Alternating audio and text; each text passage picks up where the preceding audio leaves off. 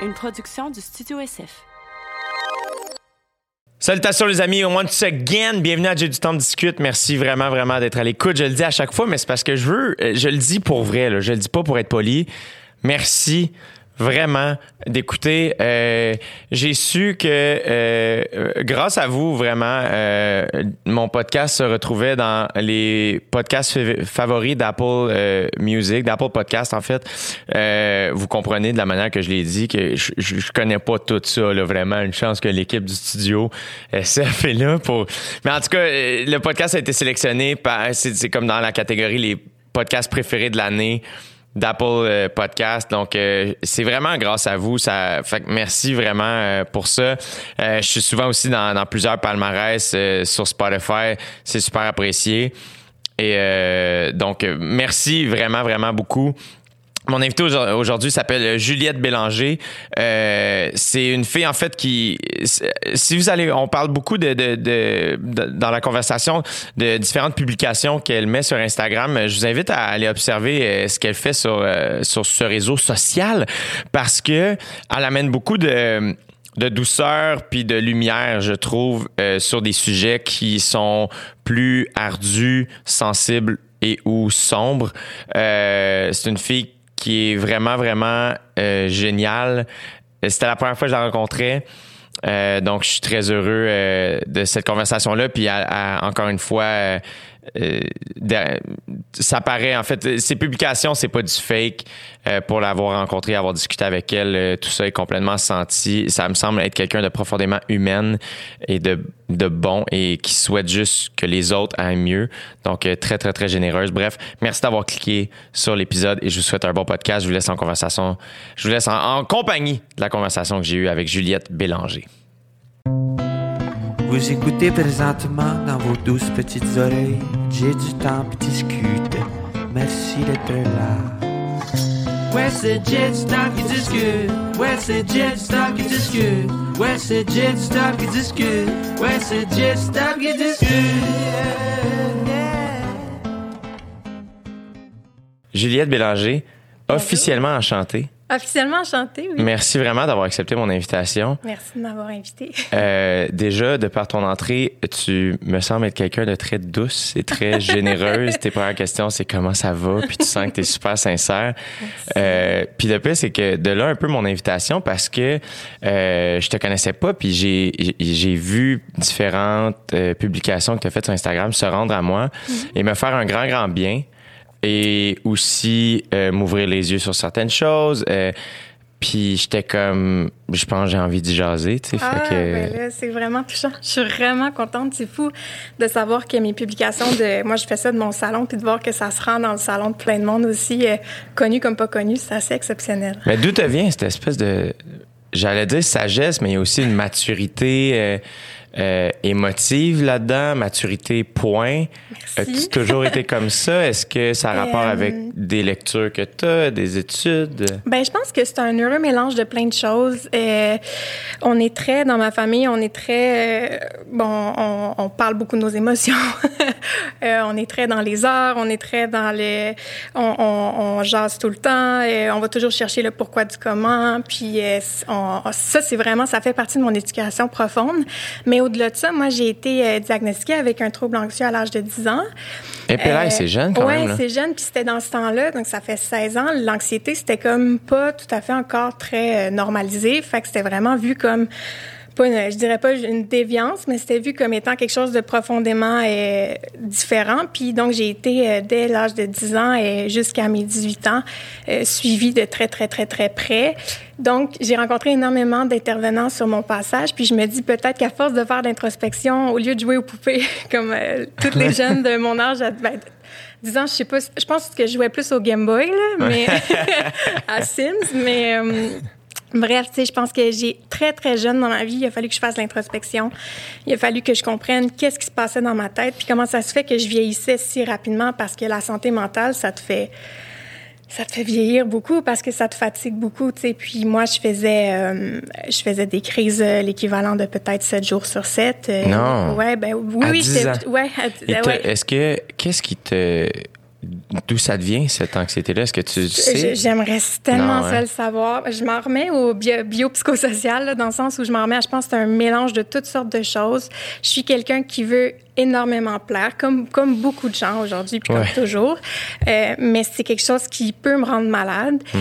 euh, mais surtout dans la performance. Puis pas dans la performance académique, mais vraiment dans la performance... euh, je veux être la plus gentille, je veux Humaine. être la plus... Ouais, je veux être la plus... je veux être partout pour tout le monde. Puis euh, parallèlement, ça, c'est tellement quelque chose qui est prenant des fois. Puis je veux tellement être partout pour tout le monde, puis être la meilleure amie, la meilleure sœur, la meilleure fille, la meilleure blonde, la meilleure... Que, des fois, ça me fait euh, lâcher. J'évite au complet. Mais le pire, c'est que cette semaine, si je me trompe pas, j'ai vu une de tes pu- publications où justement tu, tu mettais cette limite-là Ouais. parce que de par le fait que tu t'exprimes quand même sur différents enjeux reliés euh, à, à- à des trucs qui se passent dans, dans l'actualité, qui peuvent être des fois plus touchés, tout ça, tu- Ouais. tu- je trouve que tu en parles toujours de manière très éloquente, très douce et très euh, euh, sensible. Merci.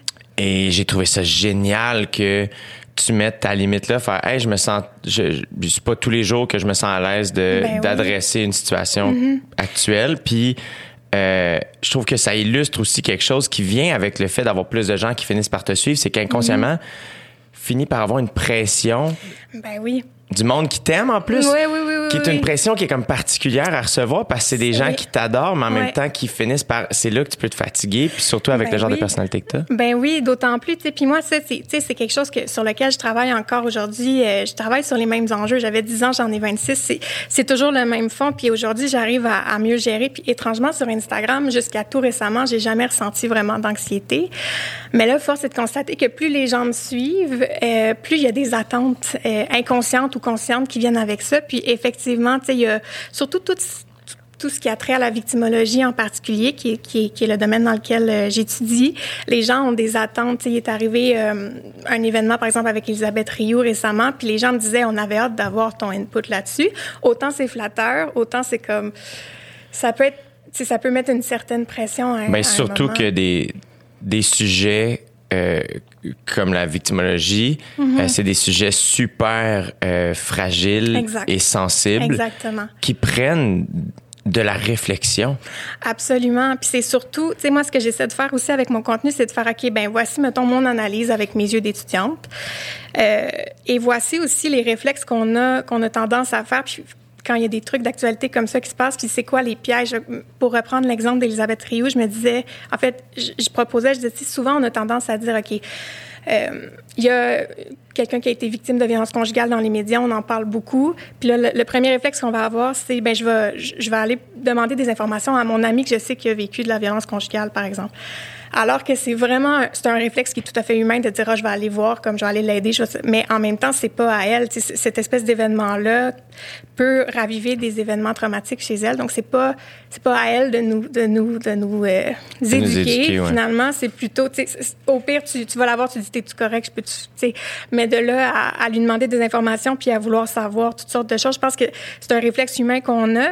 Mais ça, c'est le genre de réflexe que j'essaie justement d'aborder, de faire comme, tu sais, c'est- super beau de vouloir s'éduquer, c'est- ça qu'il faut, mais il faut juste s'orienter un petit peu dans nos, dans nos réflexes finalement. Puis ça, pour moi, ça reste encore une, une certaine forme d'éducation qui est, que, que je fais de mon mieux, tu sais, pour, euh, pour référer aux bonnes ressources finalement. là. Puis ça, mettons, victimologie, je vais être bien franc toi, j'avais jamais entendu ça. Ben non, t'es pas le premier. C'est quoi?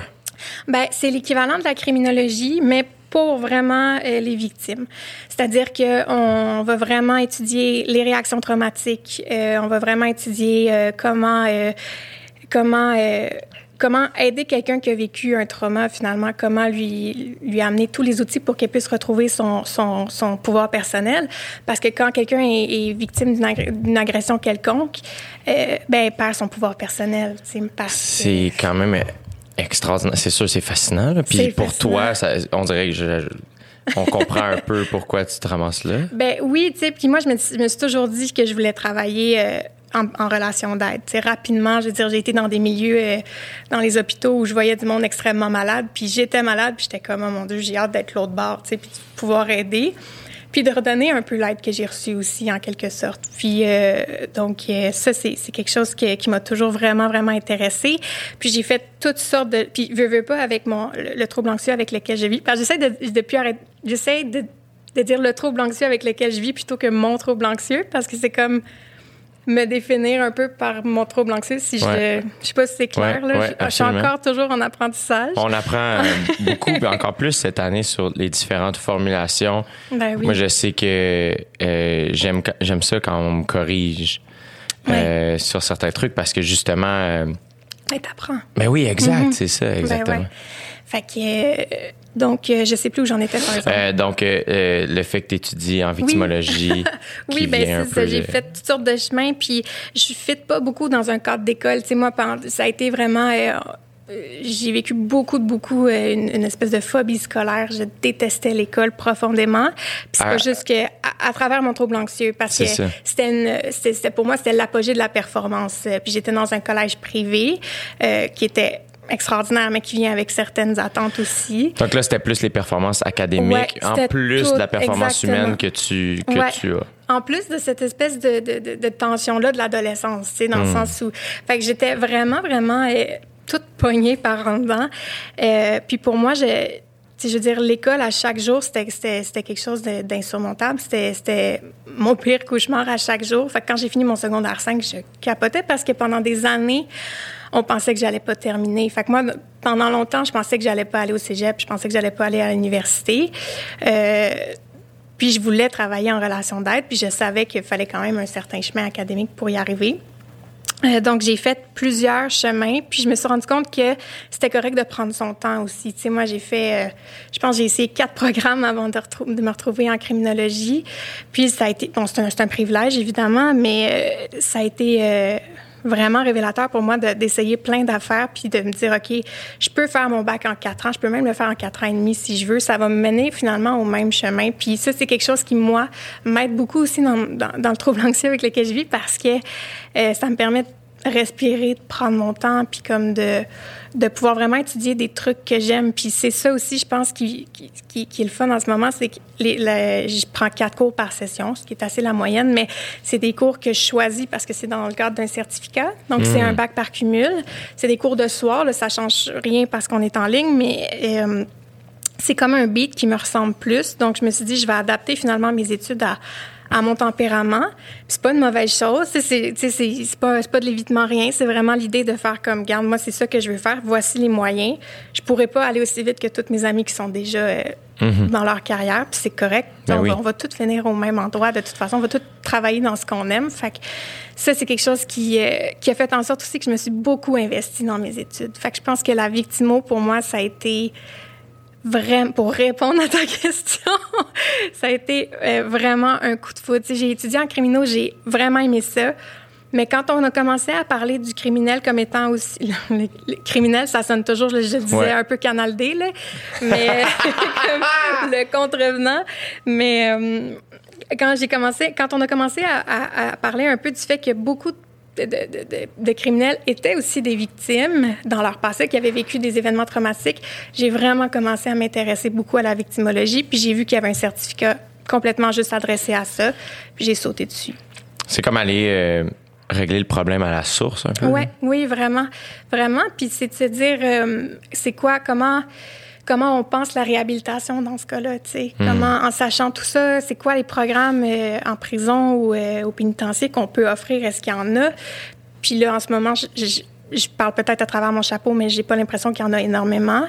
Fait que c'est tout ça aussi. En victimologie, il y a des besoins spectaculaires parce que c'est nouveau. Tu sais, moi, je dis, j'étudie en victimologie, les gens sont comme, Je connaissais criminaux, c'est ça, mais je connaissais mais pas victimologie. ça, Puis, puis c'est pas, tu sais, les. on- tu peux être victimologue, mais c'est pas vraiment connu, c'est pas tellement protégé comme titre non plus. Euh, donc c'est vraiment quelque chose qui, qui, qui est nouveau, puis on s'y intéresse de plus en plus, bon, avec les vagues de dénonciation qu'il y a aussi, mais il y a des concepts qui sont clés puis qui méritent tellement d'être connus pour qu'on puisse avoir finalement tout en main pour comprendre puis aller à l'inverse des réflexes qu'on a de blâmer puis de responsabiliser puis de poser des questions intrusives quand une victime fait un dévoilement, tu sais. Puis euh, c'est vraiment des concepts qui qui gagnent foncièrement à être connus, tu sais, puis que, que Des concepts de communication? des concepts de euh, qui expliquent pourquoi une victime réagit d'une telle façon, puis qui, des concepts qui expliquent aussi pourquoi nous, on a tendance à blâmer la victime d'entrée de jeu. Puis c'est, tout ça est dans la communication humaine, tout ça est, vraiment, ça s'explique par des, des, des vraiment des, des, concepts qui sont très, très humains au final. Mais c'est intéressant, il y a toute l'idée de la mémoire traumatique, de ce pourquoi euh, une personne, par exemple, vit un, événement, bon, une agression, puis pendant qu'elle vit l'agression, euh, son, son, cerveau encode les événements d'une manière complètement différente parce que euh, elle a peur pour sa vie, elle a peur pour son intégrité physique, psychologique, sexuelle. Euh, donc, son cerveau va être vraiment, vraiment... Euh, en mode survie, littéralement. littéralement en mode survie. Il va avoir un gros shoot d'hormones. Tu sais, c'est psychologique, mais c'est très, très physiologique aussi. Euh, puis, il y a beaucoup de personnes qui vont figer, fait qui vont dissocier. Donc, ça, c'est une espèce de protection, finalement, psychique, là, qui dit, OK, on, tu peux pas t'enfuir, mais tu vas t'enfuir psychologiquement. Ouais. Euh, ça, c'est des concepts qui gagnent à être connus aussi parce qu'on comprend mieux comment ça se fait après qu'une victime. Parce que si quelqu'un, pour compléter mon exemple, si quelqu'un dissocie pendant un événement traumatique, euh, elle a pas, elle encode pas, bon, sa, mémoire encode les événements d'une manière différente. Et elle n'aura pas nécessairement, euh, tu sais, les, gens vont souvent dire que c'est comme s'ils se voyaient de l'extérieur, tu sais, sont vraiment dissociés. Euh, et quand l'événement est est passé, ben ils n'ont pas d'émotions associées, ils, ont pas, sont pas en contact avec les émotions qu'ils ont ressenties. Donc comment trans, transmettre tes émotions quand tu n'en as pas ressenti?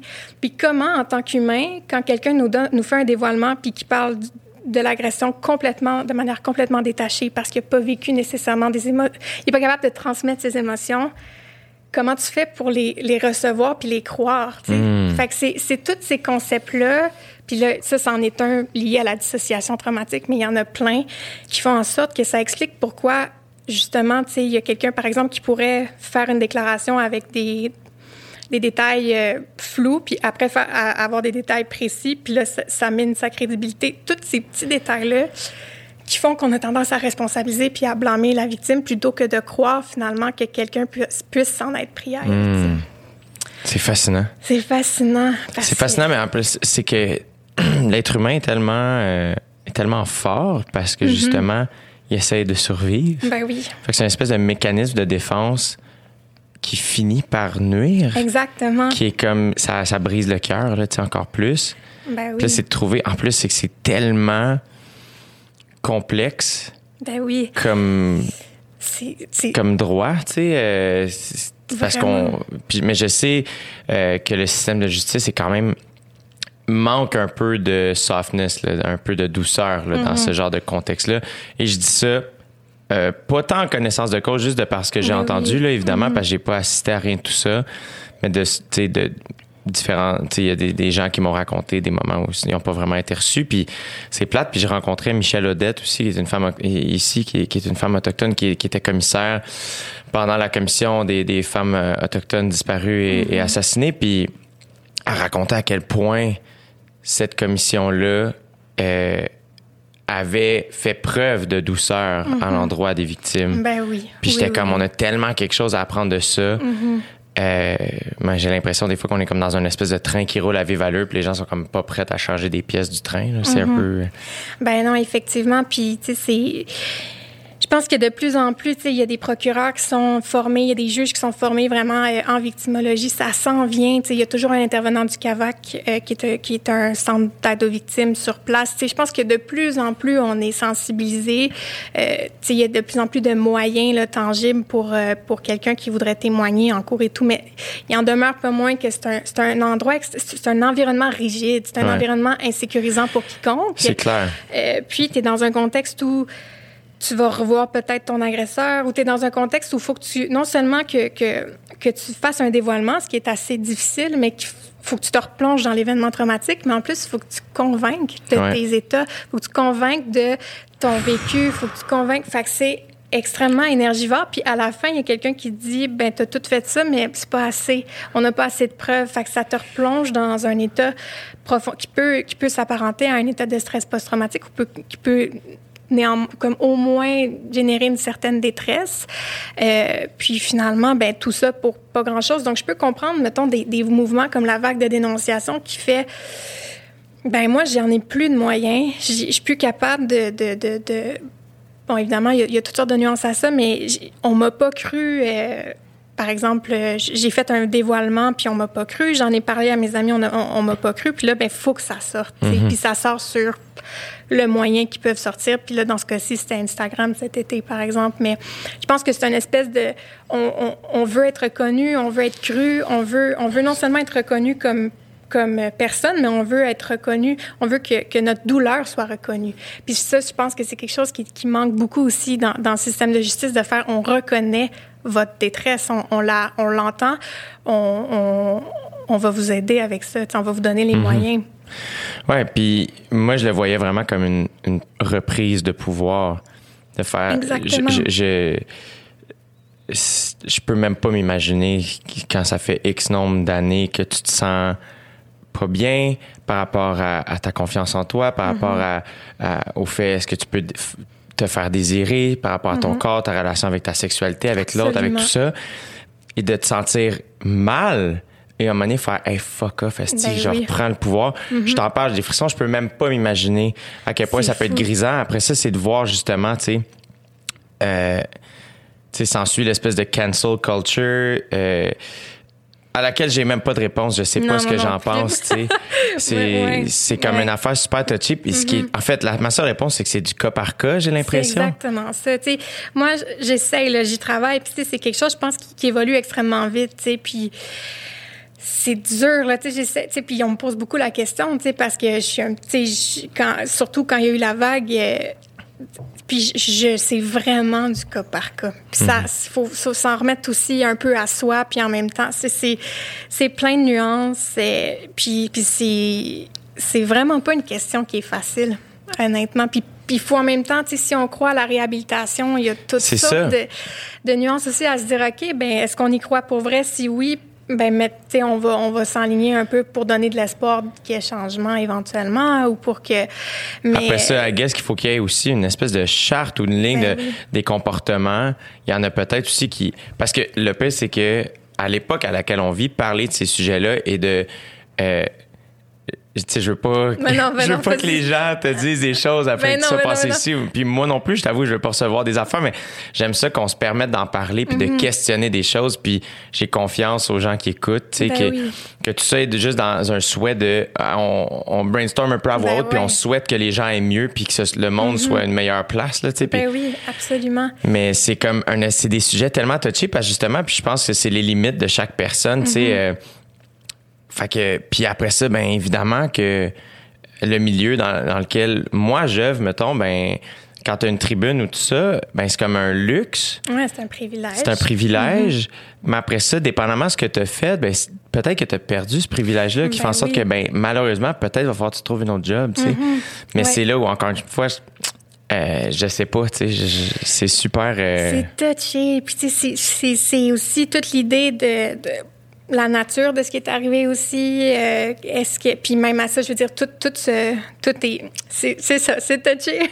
tout tout peut être condamnable vraiment beaucoup. Une inconduite peut, peut, peut, causer autant de tort qu'une agression euh, sexuelle, par exemple. C'est, mais ça, c'est vraiment, ça dépend de, de sur la victime, tu parles. Oui, oui, oui, oui, sur la victime, excuse-moi.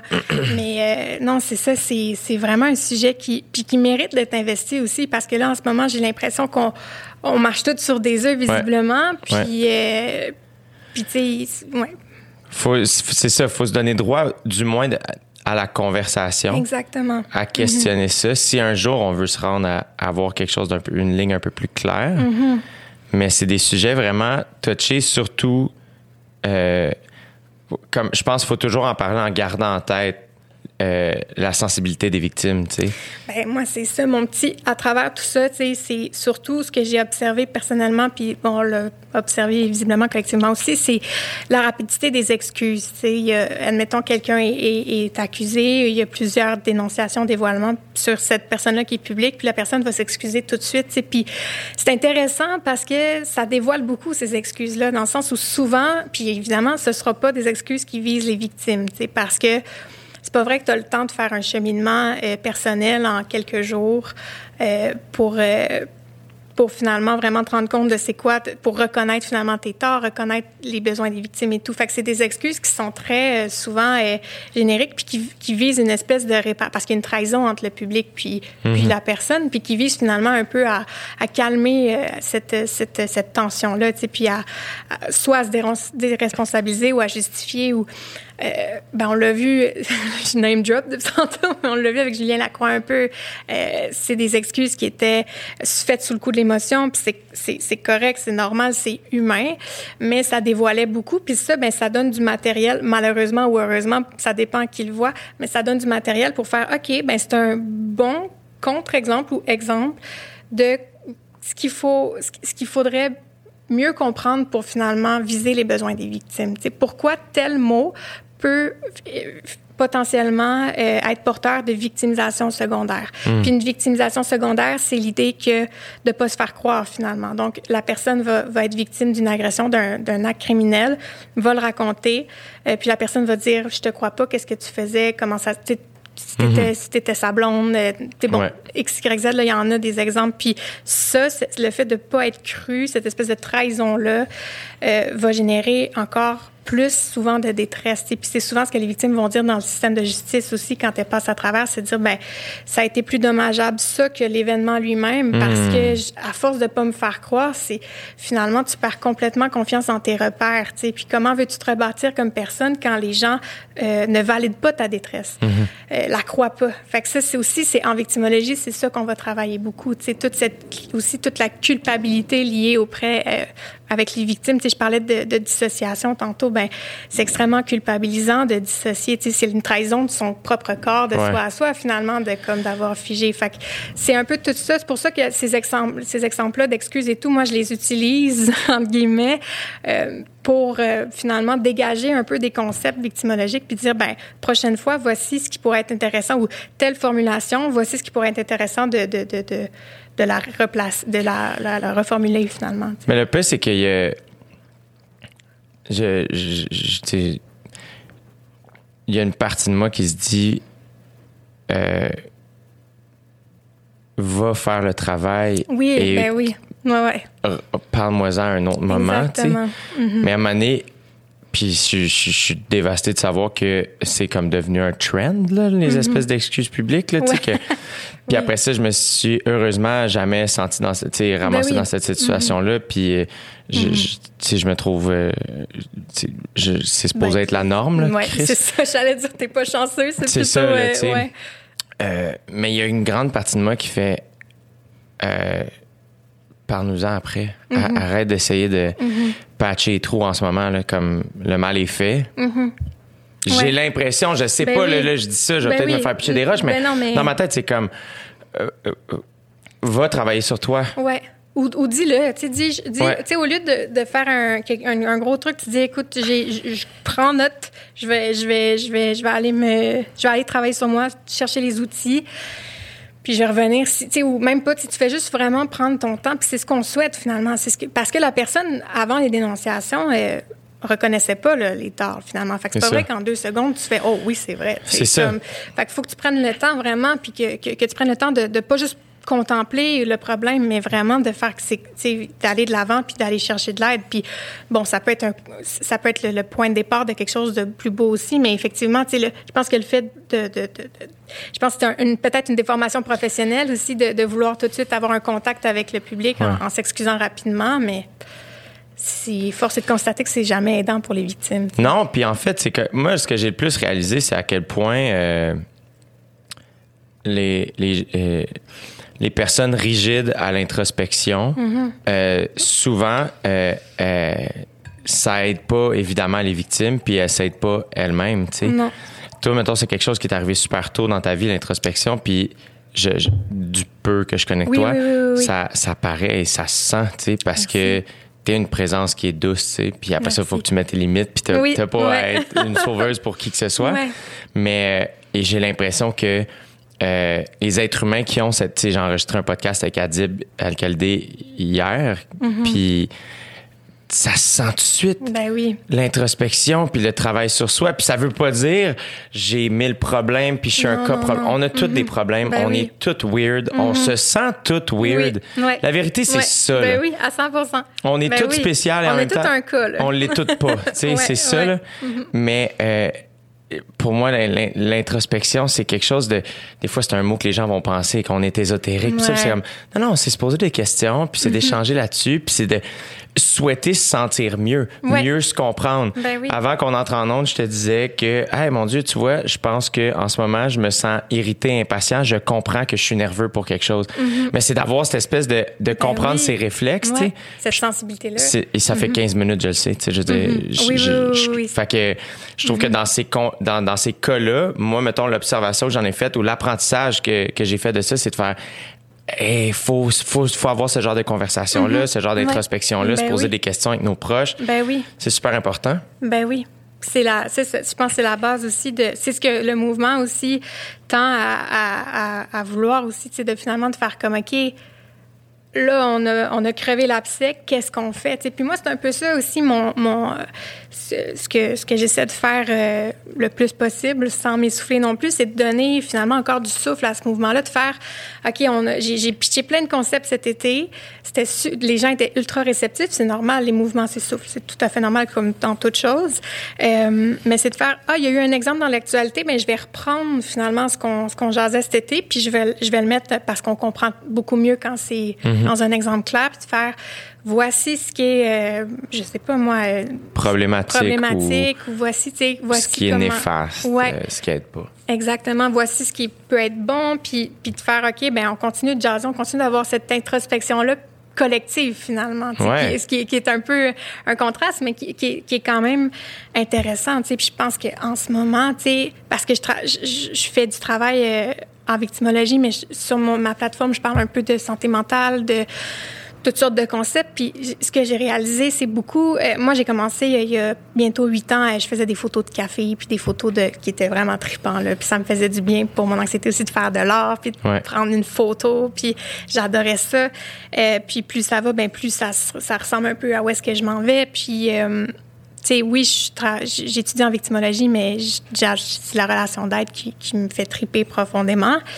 Euh, puis, en ce moment, tu sais, tu disais euh, que tu es, plus irrité, plus fatigué. Je pense que c'est quelque chose qui est très, très tangible en ce moment pour tout le monde. Puis, j'ai fait une publication la semaine dernière qui disait, tu sais, moi, je suis étudiante, je suis aussi en fin de session en ce moment. Puis, c'est intéressant parce que, tu sais, on est comme très en contact puis peu en contact en même temps. C'est-à-dire que j'ai fait une publication qui disait, bon, qui essayait de normaliser un peu cette fatigue-là, de faire, c'est normal que vous vous sentiez euh, frustré du manque de ressources, c'est normal que vous ayez des moins bonnes notes, Ouais. c'est normal. Bon, de toute une liste de, de trucs à normaliser. Je pense, j'ai eu une réaction comme j'ai jamais eu sur mon sur mon compte. Puis je me disais, je pense qu'il y a un, un- un- je dérive un peu là, mais je pense qu'il y a un, un besoin en ce moment énorme de valider ce qu'on ressent parce qu'on n'est pas... Tu sais, moi, quand je rentre dans une classe le 1er septembre versus le 1er décembre, l'énergie est complètement différente, mais l'énergie est communicatrice. Tu sais, je me sens moins seule d'être fatiguée en décembre dans une classe quand on est toutes vraiment la tête dans nos examens puis que tu sais c'est- aidant de savoir que tout le monde est dans la même place en même temps. Tu sais là on est toutes dans nos salons.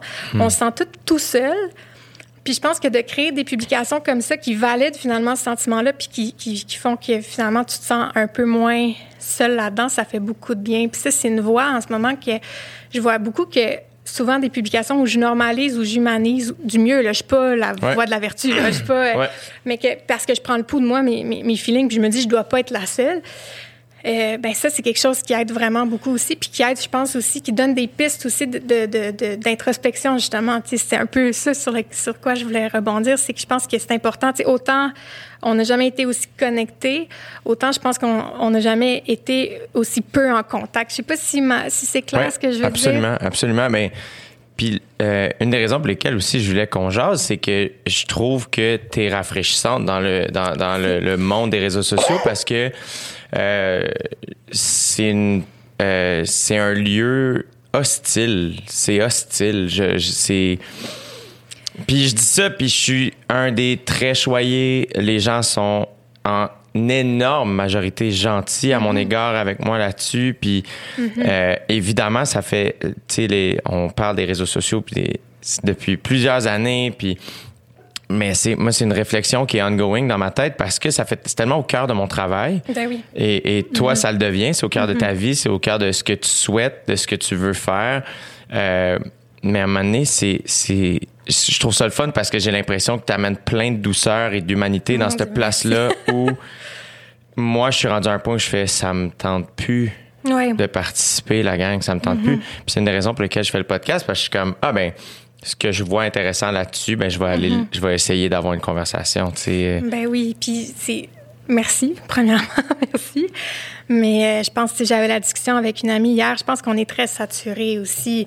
Euh, on est très saturé de, d'être sur nos écrans un, mais aussi de toute cette espèce de, de jungle là qui est les réseaux sociaux, qui est, qui est Instagram aussi, tu sais, qui est extrêmement euh, envahissant finalement, puis que tu tombes vite dans une espèce de pattern de, comparaison, puis de... de, tu sais, ça peut être extrêmement malsain. Tu, tu sais, tu disais que tu es chanceux. Moi aussi, je suis chanceux. Je reçois vraiment très peu de commentaires négatifs.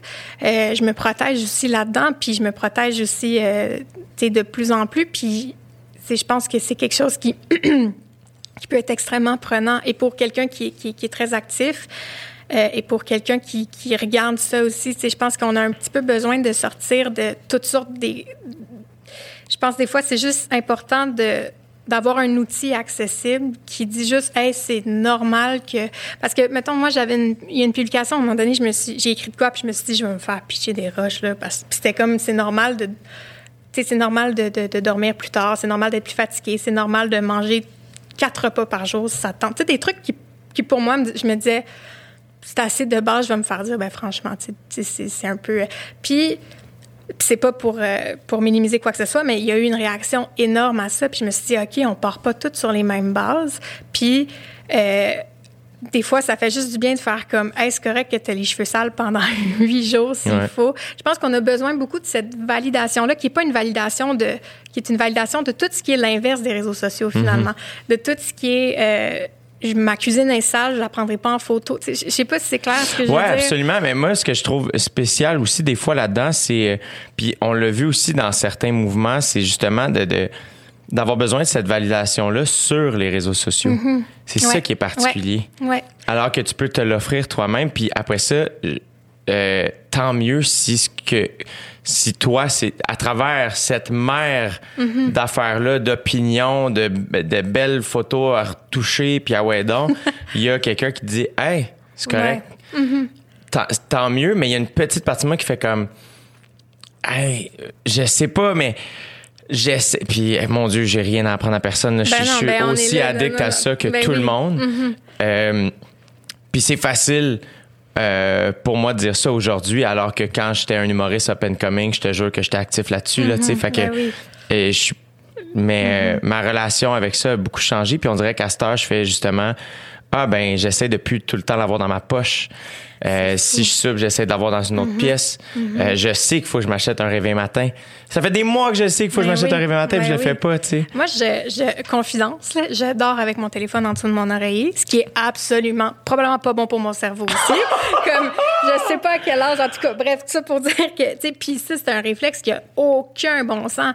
Puis, euh, tu sais, j'essaie, tu sais, je je sais que je suis complètement dépendante de cette de ce truc-là, tu sais, puis comment, après, c'est comment gérer, tu sais, mon travail, entre guillemets, qui est là-dessus. Euh, il y, a- tout ça aussi de mettre ses limites, mais euh, puis, tu sais, là, en ce moment, je suis dans une étape où je suis un peu... euh, bon, je suis fatiguée pour plein de raisons qui sont, qui sont assez universelles, mais... euh, j'essaie de, justement, de... Je reçois énormément de messages, puis j'essaie de répondre, mais je suis, pleine de culpabilité parce que je suis pas capable de répondre à tout le monde. Puis au lieu de faire ça, au lieu de... Au lieu de, de, de- juste d'accepter que, que, que je puisse pas répondre à tout le monde, j'évite complètement. Fait que, sais, ma boîte de messages est pleine, puis là, ça crée des, des patterns, justement, de culpabilité parce que là, tu te dis, OK, mais là, je prends pas le temps de répondre, et ça. C'est que- tough parce que la culpabilité, moi, c'est quelque chose qui me coule dans les veines, Mm-hmm. mettons, là, tu sais. Puis, puis je me pose souvent des questions, puis je suis curieux de savoir ton opinion là-dessus parce qu'il y a une petite partie de moi qui se dit, la culpabilité, j'ai l'impression que ça sert à rien. Mais non. Ça aide en rien. Jamais tu as dégagé de quoi de beau de, la culpabilité. Non, parce que, c'est- tu sais, à part la part première, ouais, le début, c'est comme, ah, je me sens coupable, je comprends que j'ai Ouais. fait de quoi de mal. Ouais. Ça, cool. Mais à, à la, à, Toute la après. rumination, là? Non, t'as as tout à fait raison. Puis ça, tu t'illustres une autre affaire des réseaux sociaux, c'est que euh, tout le monde devient accessible. Ce qui est génial, mettons. Ce qui Oui, est oui, génial, ce qui fait que tu es ici aujourd'hui. Et que j'ai rencontré des gens super, tu sais, grâce à ça. Mais euh, je pense pas que les gens, des fois, réalisent la quantité qui fait en sorte que. Moi, à un moment donné, je me suis mis. Il est arrivé un moment dans, dans, dans, dans ma très jeune carrière où j'ai fait OK, je réponds plus aux messages Ben, euh, privés. Euh, a- après ça, il y a des gens géniaux qui ont trouvé le courriel de ma sœur, qui est ma gérante, puis que finalement, on a quand même, on est entré Ouais. en contact, puis c'est super. Euh, puis il y a des. Mais à un moment donné, c'est comme, hey, je ferais juste ça à longueur de journée. Puis Ben, toi aussi, tu sais, Ben oui. surtout avec le, le, le matériel que tu offres, Ben c'est ça aussi. ça attire ça. Oui, puis tu sais, c'est souvent c'est pour ça aussi que je dois mettre mes limites euh, publiquement, tu sais, de faire comme là, moi, je suis pas une ressource à moi seule non plus. Donc, c'est si je reçois énormément de dévoilements, je reçois beaucoup de témoignages, je reçois des demandes de détresse. euh, J'ai dû appeler euh, le 911 à un moment donné de- parce que j'avais un, un- un message qui était profondément inquiétant. Ça, c'est une charge que je peux pas prendre. Tu sais, C'est pas parce que je crée du contenu qui est aidant que je, ça, que je suis une ressource à moi. Et ça, c'est une nuance qu'on qu'on comprend mal encore, puis que j'essaie de le plus possible d'établir, tu sais, puis puis je suis pas non plus, tu sais, mon compte reste assez, euh, j'en prends encore des photos de café, ça me fait encore triper. Euh, j'ai prends mes photos dans mon salon, puis euh, tu sais, j'aime ça, fait que j'essaie aussi de garder un certain équilibre à travers tout ça, mais euh, Est-ce que tu sens que tu réussis? J'essaie. Je sais pas si. je- je- on dirait que j'essaie, j'essaie aussi d'enlever le- les mots réussir et, et échec de mon vocabulaire parce que Ouais. je me dis c'est c'est très lié à la performance pour moi. Fait que j'essaie de faire mon mieux. Je suis satisfaite jusqu'à présent. sens bien. Je me sens bien. Ouais. Fait que j'ai, j'ai peut-être réussi. mais euh, oui. On va trouver un autre On mot, va trou- Non, mais je, je réfléchis. Moi-même, Ben oui, j'ai pas trouvé de, de- de mots, mais. euh, Ben moi, il y a des mots comme ça aussi que, tu vois, mettons, moi, le mot lait ou laide, je sais Mm-hmm. qu'il fait partie du vocabulaire, mais pour moi, euh, je, je- je- c'est jamais des mots que j'ai utilisés. c'est- non, mais c'est vrai. C'est, euh, à moins mon ami fait une joke, fait, hey, t'es laid, tu sais, en, en espèce de joke, puis même ça, c'était plus jeune, puis j'essaie de l'enlever, mais ça me fait mal au corps. Ah ouais, Quelqu'un hein? qui dit, hey, ça, c'est laid. Comme même un divan lait, t- ça te fait. Il y a une partie de moi qui fait comme, tu le trouves laid. Ouais, ok, ouais. Mais comme t'es qui pour Ouais. dire qu'est-ce Oui, qui est beau oui, qu'est-ce qui est laid? Absolument. C'est tellement subjectif. Comme ça, c'est bon, ça, c'est pas bon. C'est comme. Mais après ça, c'est des petites Ben nuances, puis ça, ça, ça vient ça peut-être de ma sensibilité, tu sais, de, d'humoriste qui a essayé de commencer faire hey, toi, t'es pas bon, toi, t'es. fait comme, je le sais que je suis pas bon, Mm-hmm. mais si je veux devenir bon, il va falloir que je fasse des shows, tu sais. Fait que je sais pas, c'est peut-être moi qui ai un, un problème Ben, avec ça, moi, mais je sais que le mot, tu sais, je parlais avec une, une amie qui est enseignante, puis elle me racontait, que ses étudiants traitaient les filles de laide puis de pute, et ça m'a, là, mis dans tous mes états. un, un étudiant? C'est des étudiants OK, entre eux. entre eux. Ben oui. Et j'étais comme, ça m'a mis à l'envers. Ben oui.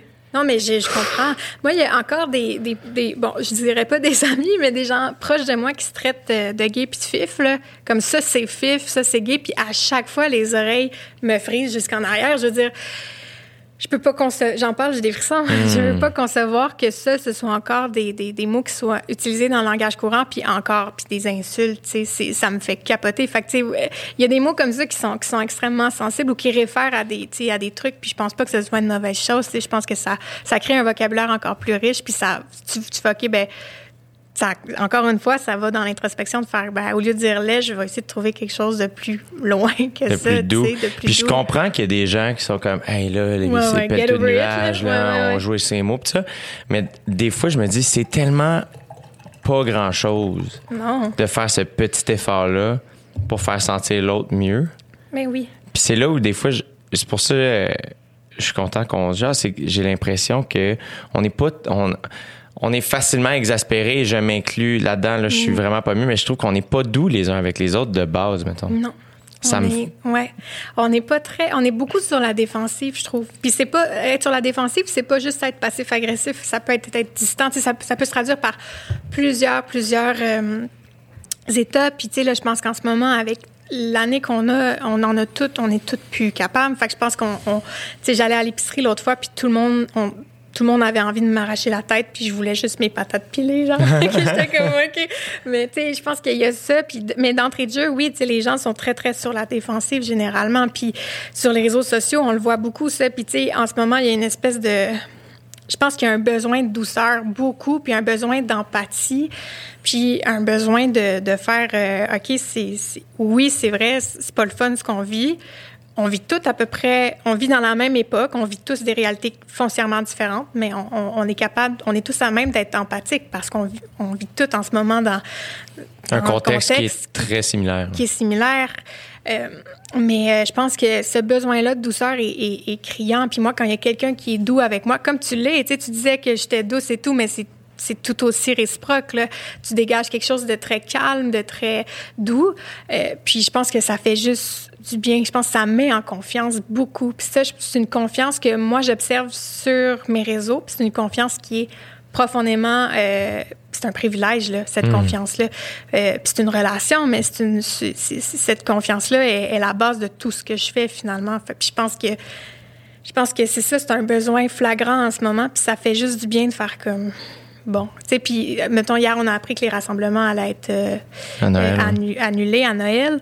Euh, puis, tu sais, ce que je voulais répondre à ça, c'était comme, ben moi, j'ai pas tant de réponses, tu sais, mais c'est correct que tu sois fâché. Tu sais, on est tous, on est capable de, de comprendre le bien fondé de cette décision-là. On est tous capables de faire on comprend, on, on comprend pourquoi cette décision-là a été prise, mais c'est important aussi de faire, on le comprend, mais c'est décevant. tu sais. Puis je trouve qu'en ce moment, ce qu'on on n'a pas beaucoup accès à, à cette espèce de, tu sais, on est, on est très dans le positivisme, dans le ça va bien aller, puis ça va bien aller, puis ça, de taire ces émotions-là, finalement, c'est très dommageable. Ça crée une détresse deux fois plus importante de faire, moi, je me sens tout croche, je me sens coupable de me sentir tout croche parce que c'est pour le bien commun.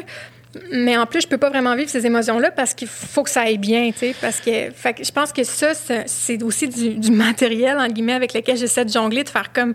C'est correct que, que tu, tu sentes euh, tout croche par rapport à ça. C'est correct que tu sois triste. Tout, vis-le. Vis-le, ça va t'aider à digérer le. Je je dis ça, là. je- moi aussi, là, ça me rend tout croche. Je pars de moi là, quand je- quand Ben oui. j'écris ces affaires-là. Je suis pas non plus. euh, je, je me prends pas pour. Non, non, euh, non. X, Y, X, C'est pas. Gandhi, puis, Vraiment mais pas. puis tu, tu- je pense pas que personne. Euh, en tout cas, dans, dans- dans les publications que j'ai lues, moi au contraire, je sens toute cette humilité-là. Puis je sais que dans le contexte actuel aussi, quand tu essaies d'offrir des fois du matériel plus éducatif, les gens, ouais, mais t'es qui toi? Surtout quand t'es jeune, encore plus. Ben oui. Mais euh, je, je souhaite que ça te t'arrête pas puis ça te freine pas. Mais moi, là-dedans, par rapport à ça, souvent, c'est que toutes les émotions sont les bienvenues. Absolument. Tout le temps, tout le temps, tout le temps, tout le temps. C'est la réaction à cette émotion-là que moi, des fois, je fais. Le contrôle, il est là. Exactement. J'ai l'impression. Mm-hmm. et, et ça veut pas dire de freiner. Tu as le droit de vivre la colère. Mm-hmm. Tu as le droit de vivre la tristesse. Tu as le droit d'être déçu. Tu as le droit à la joie, évidemment, d'être ému, de pleurer. Tout ça, toutes les émotions Sont faut, valides. sont Ouais, valides ouais. et faut les vivre. C'est super important. Après ça, c'est de faire. Frappes dans le mur, Ben oui. puis que tu justifies ça en disant, ben, j'étais en colère, c'est comme. Ouais, mais là, attends, là, visiblement, il y a quelqu'un autour de toi qui était mal à l'aise, qui t'a fait ça. Puis C'est là où il faut faire attention. C'est que ton émotion est valide, mais après ça, la réaction à ton émotion doit demeurer, somme toute, doit pas nuire aux autres. tu sais. Absolument. C'est une nuance ultra importante que tu apportes. vraiment, vraiment beaucoup. tu sais. Puis, puis c'est toute euh, cette éducation-là aussi qu'on qu'on qu'on comprend mal. on- J'ai l'impression qu'on on, on nous enseigne peu cette espèce d'intelligence émotionnelle-là aussi. tu sais. Puis euh, c'est quelque chose qui, encore une fois, gagne à être adressé. Puis. Ouais, c'est vraiment intéressant. Ben, moi, c'est, euh, c'est- encore une fois, mais moi, je me prends pour Gandhi et je pense que j'ai raison. Non, mais je, je vais y aller. non, mais encore une fois, c'est des affaires que j'ai. C'est des réflexions qui sont on- ongoing dans ma tête puis moi je sais Mm-hmm. mettons que j'ai mes petits trucs à moi puis c'est pas des trucs euh, je vais m'entraîner puis moi ça va me moi tu veux Mm-hmm. me croiser dans les trois heures qui suivent mon, mon training je suis le, le plus peaceful que tu as vu de ta vie là tu sais Ouais. Mais fait que ça, ça va être une affaire. Euh, bien manger, ça va être une autre. Euh, Ouais. tu sais, exprimer quand je suis pas bien, je vais le dire. Puis, mais après ça, c'est chacun sa petite affaire. Ouais. Moi, des fois, je peux avoir l'air d'un gros douche qui veut toujours aller au gym, mais je suis comme, hey, ça me fait profondément du bien. Ben oui. Tout Oui, d'abord oui, à ma tête, à mon cœur, à mon esprit. Je trouve que je vois plus clair. J'ai l'impression que je respire mieux. J'ai Ben l'impression que je suis plus avec l'autre. J'écoute plus. Ben, c'est tes stratégies, tu sais. C'est ça. Oui. C'est intéressant aussi de, de, de, de finalement de, mettre un peu de, savoir, d'apprendre c'est quoi nos stratégies personnelles. Tu sais. Euh, moi, je sais que euh, moi, le sport, c'est ma phobie number one. Comme ma- le, le sport, c'est c'est ce qui a- ce qui c'est ce qui m'a fait euh, rentrer dans le merveilleux monde de l'anxiété. Ah ouais, hein? Euh, parce que euh, pour moi, c'était l'apogée là, de la performance euh, en tout point. Puis je fais du sport, euh, je fais du yoga chez nous toute seule, puis je suis encore très malade là, dans le sens où c'est c'est ma c'est mon ma grosse mon gros chunk en bon français qui me reste à, à, à travailler. Puis mettons l'idée, euh, puis je je veux Ben pas non, non, t'arrêter, pas mais juste j'aimerais ça parce que le peu de fois où moi j'ai fait du yoga, mettons, Mm-hmm. et je suis vraiment autant je peux être sportif assez pas pire naturel. Dans le yoga, je suis pourri à chier. Euh, et ça vient comme exactement piquer mon orgueil Ah ouais. de petit gars qui était pas pire bon dans, dans, dans les sports quand il commençait. Euh, mais en même temps, les premières fois que j'en ai fait, j'ai arrêté de faire de l'eczéma presque instinctivement. Ah, ouais. Euh, ça a été quelque chose qui m'a aidé à prendre des décisions. Ça a été quelque chose de super bénéfique. Donc, toute l'idée derrière le yoga, ça, ça, ça t'aide pas un peu? Ben oui, mais encore là, je, je vais te parler vraiment là, de, de, de, de mes distorsions cognitives. Euh, je me dis, est-ce que j'ai les bonnes pensées? Est-ce que, est-ce que je correspond, est-ce que ce à quoi je pense, je ça correspond exactement à, à- au mindset du yoga finalement? Donc, je veux comme performer dans tout, tout, tout, tout, tout. Et, et mes, mes distorsions cognitives vont vraiment être envers moi. Tu sais, t'es pas assez bonne, t'es pas assez flexible, t'es pas assez... Les gens te regardent, c'est comme... Ouais. Ça arrête pas. Euh, puis c'est dommage parce que je sais que le sport, ça aide pour l'anxiété. Puis je sais, tu sais, je sais aussi que ça aide pour la santé en général. Euh, tu sais, donc, c'est- pas ma stratégie numéro un, mais moi, j'ai beaucoup besoin de- d'écrire. Tu sais, j'écris énormément.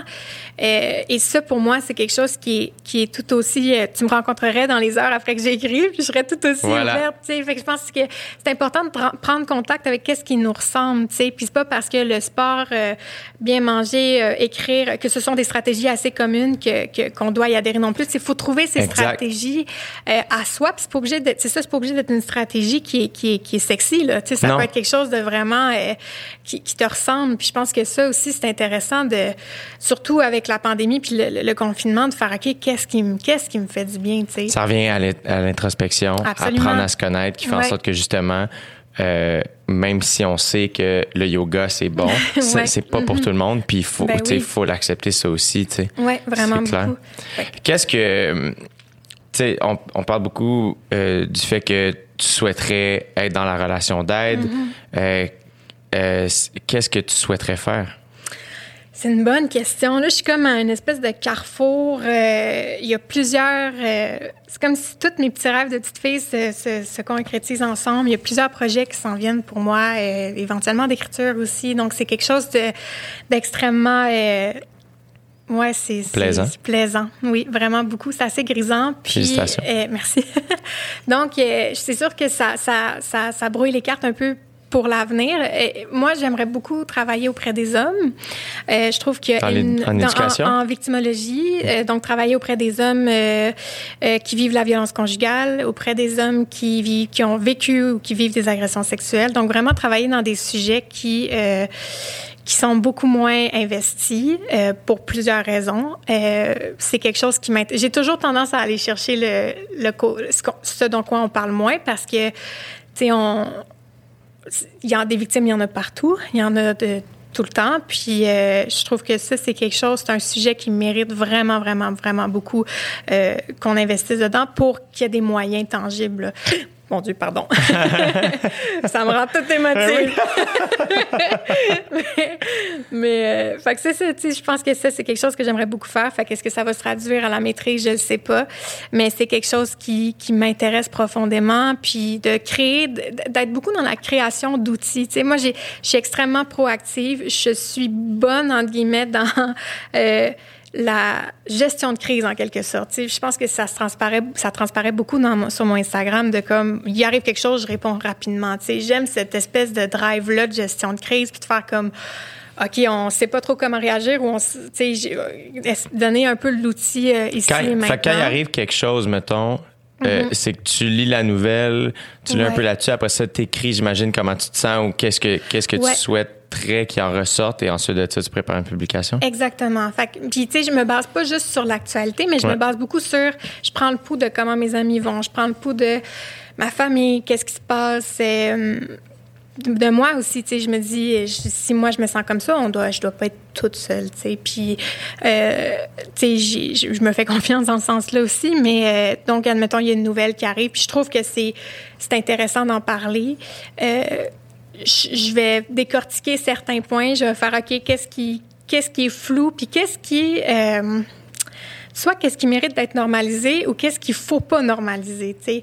Euh, y a- y a- y a- je me nourrissais beaucoup de, de- de- d'épisodes d'occupation double Ouais. parce que je trouvais ça intéressant de faire, OK, tel, tel contexte, c'est, c'est, super intéressant d'en parler parce que si ça passe tout droit dans le beurre, ben ça normalise un petit peu certaines choses. Fait que pourquoi pas essayer d'aller chercher un peu le matériel là-dedans puis de faire questionner un peu cette, cette certains propos, puis euh, faire, OK, est-ce qu'il n'y a pas moyen de, de, de, de réfléchir là-dessus un peu plus creux, tu sais, qu'une fois qu'il est, passé 7 heures, par exemple. Fait que ça, c'est, je me nourris beaucoup de ça, puis je pense que c'est quelque chose que les gens apprécient aussi de pouvoir, comme, que ça, bouge finalement, tu sais, que, que, que, que ça soit en lien avec l'actualité aussi. Puis autant je vais préparer des, des publications vraiment qui sont, euh, qui sont plus dans l'émotion, dans la réaction, autant je vais préparer du contenu qui, sont, qui est un petit peu plus éducatif aussi. Puis je fais du contenu d'opinion aussi. Je me mouille de plus en plus, mais je fais attention. Puis. euh, C'est une année qui est particulière aussi pour.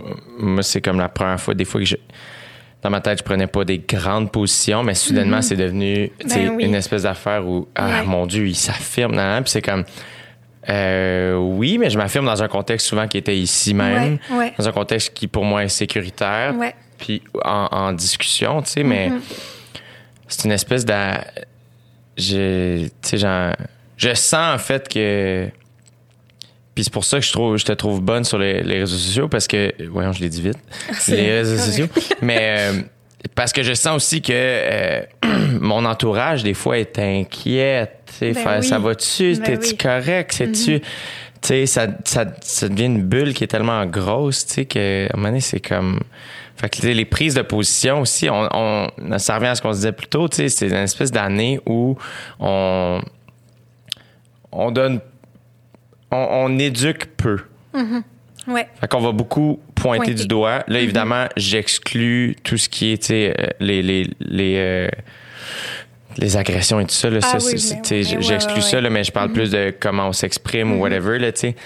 Je trouve, euh, on, on, on, on n'est pas généreux dans notre éducation, des fois, sur certaines affaires, on, est, on va beaucoup, sais, comme pointer du doigt, puis je trouve ça hostile, ça aussi, cette... Ben oui, c'est parce que c'est comme si on a tellement ce contact-là sur les réseaux sociaux aussi que c'est tellement une proximité singulière que quand quelqu'un émet une opinion pour laquelle on est contre, c'est comme si c'était une attaque personnelle. Ouais, c'est ça. Fait que je pense que ça aussi, c'est une espèce de. de- de- Puis je pense aussi que la, la pandémie fait ça parce qu'on a que ça à faire.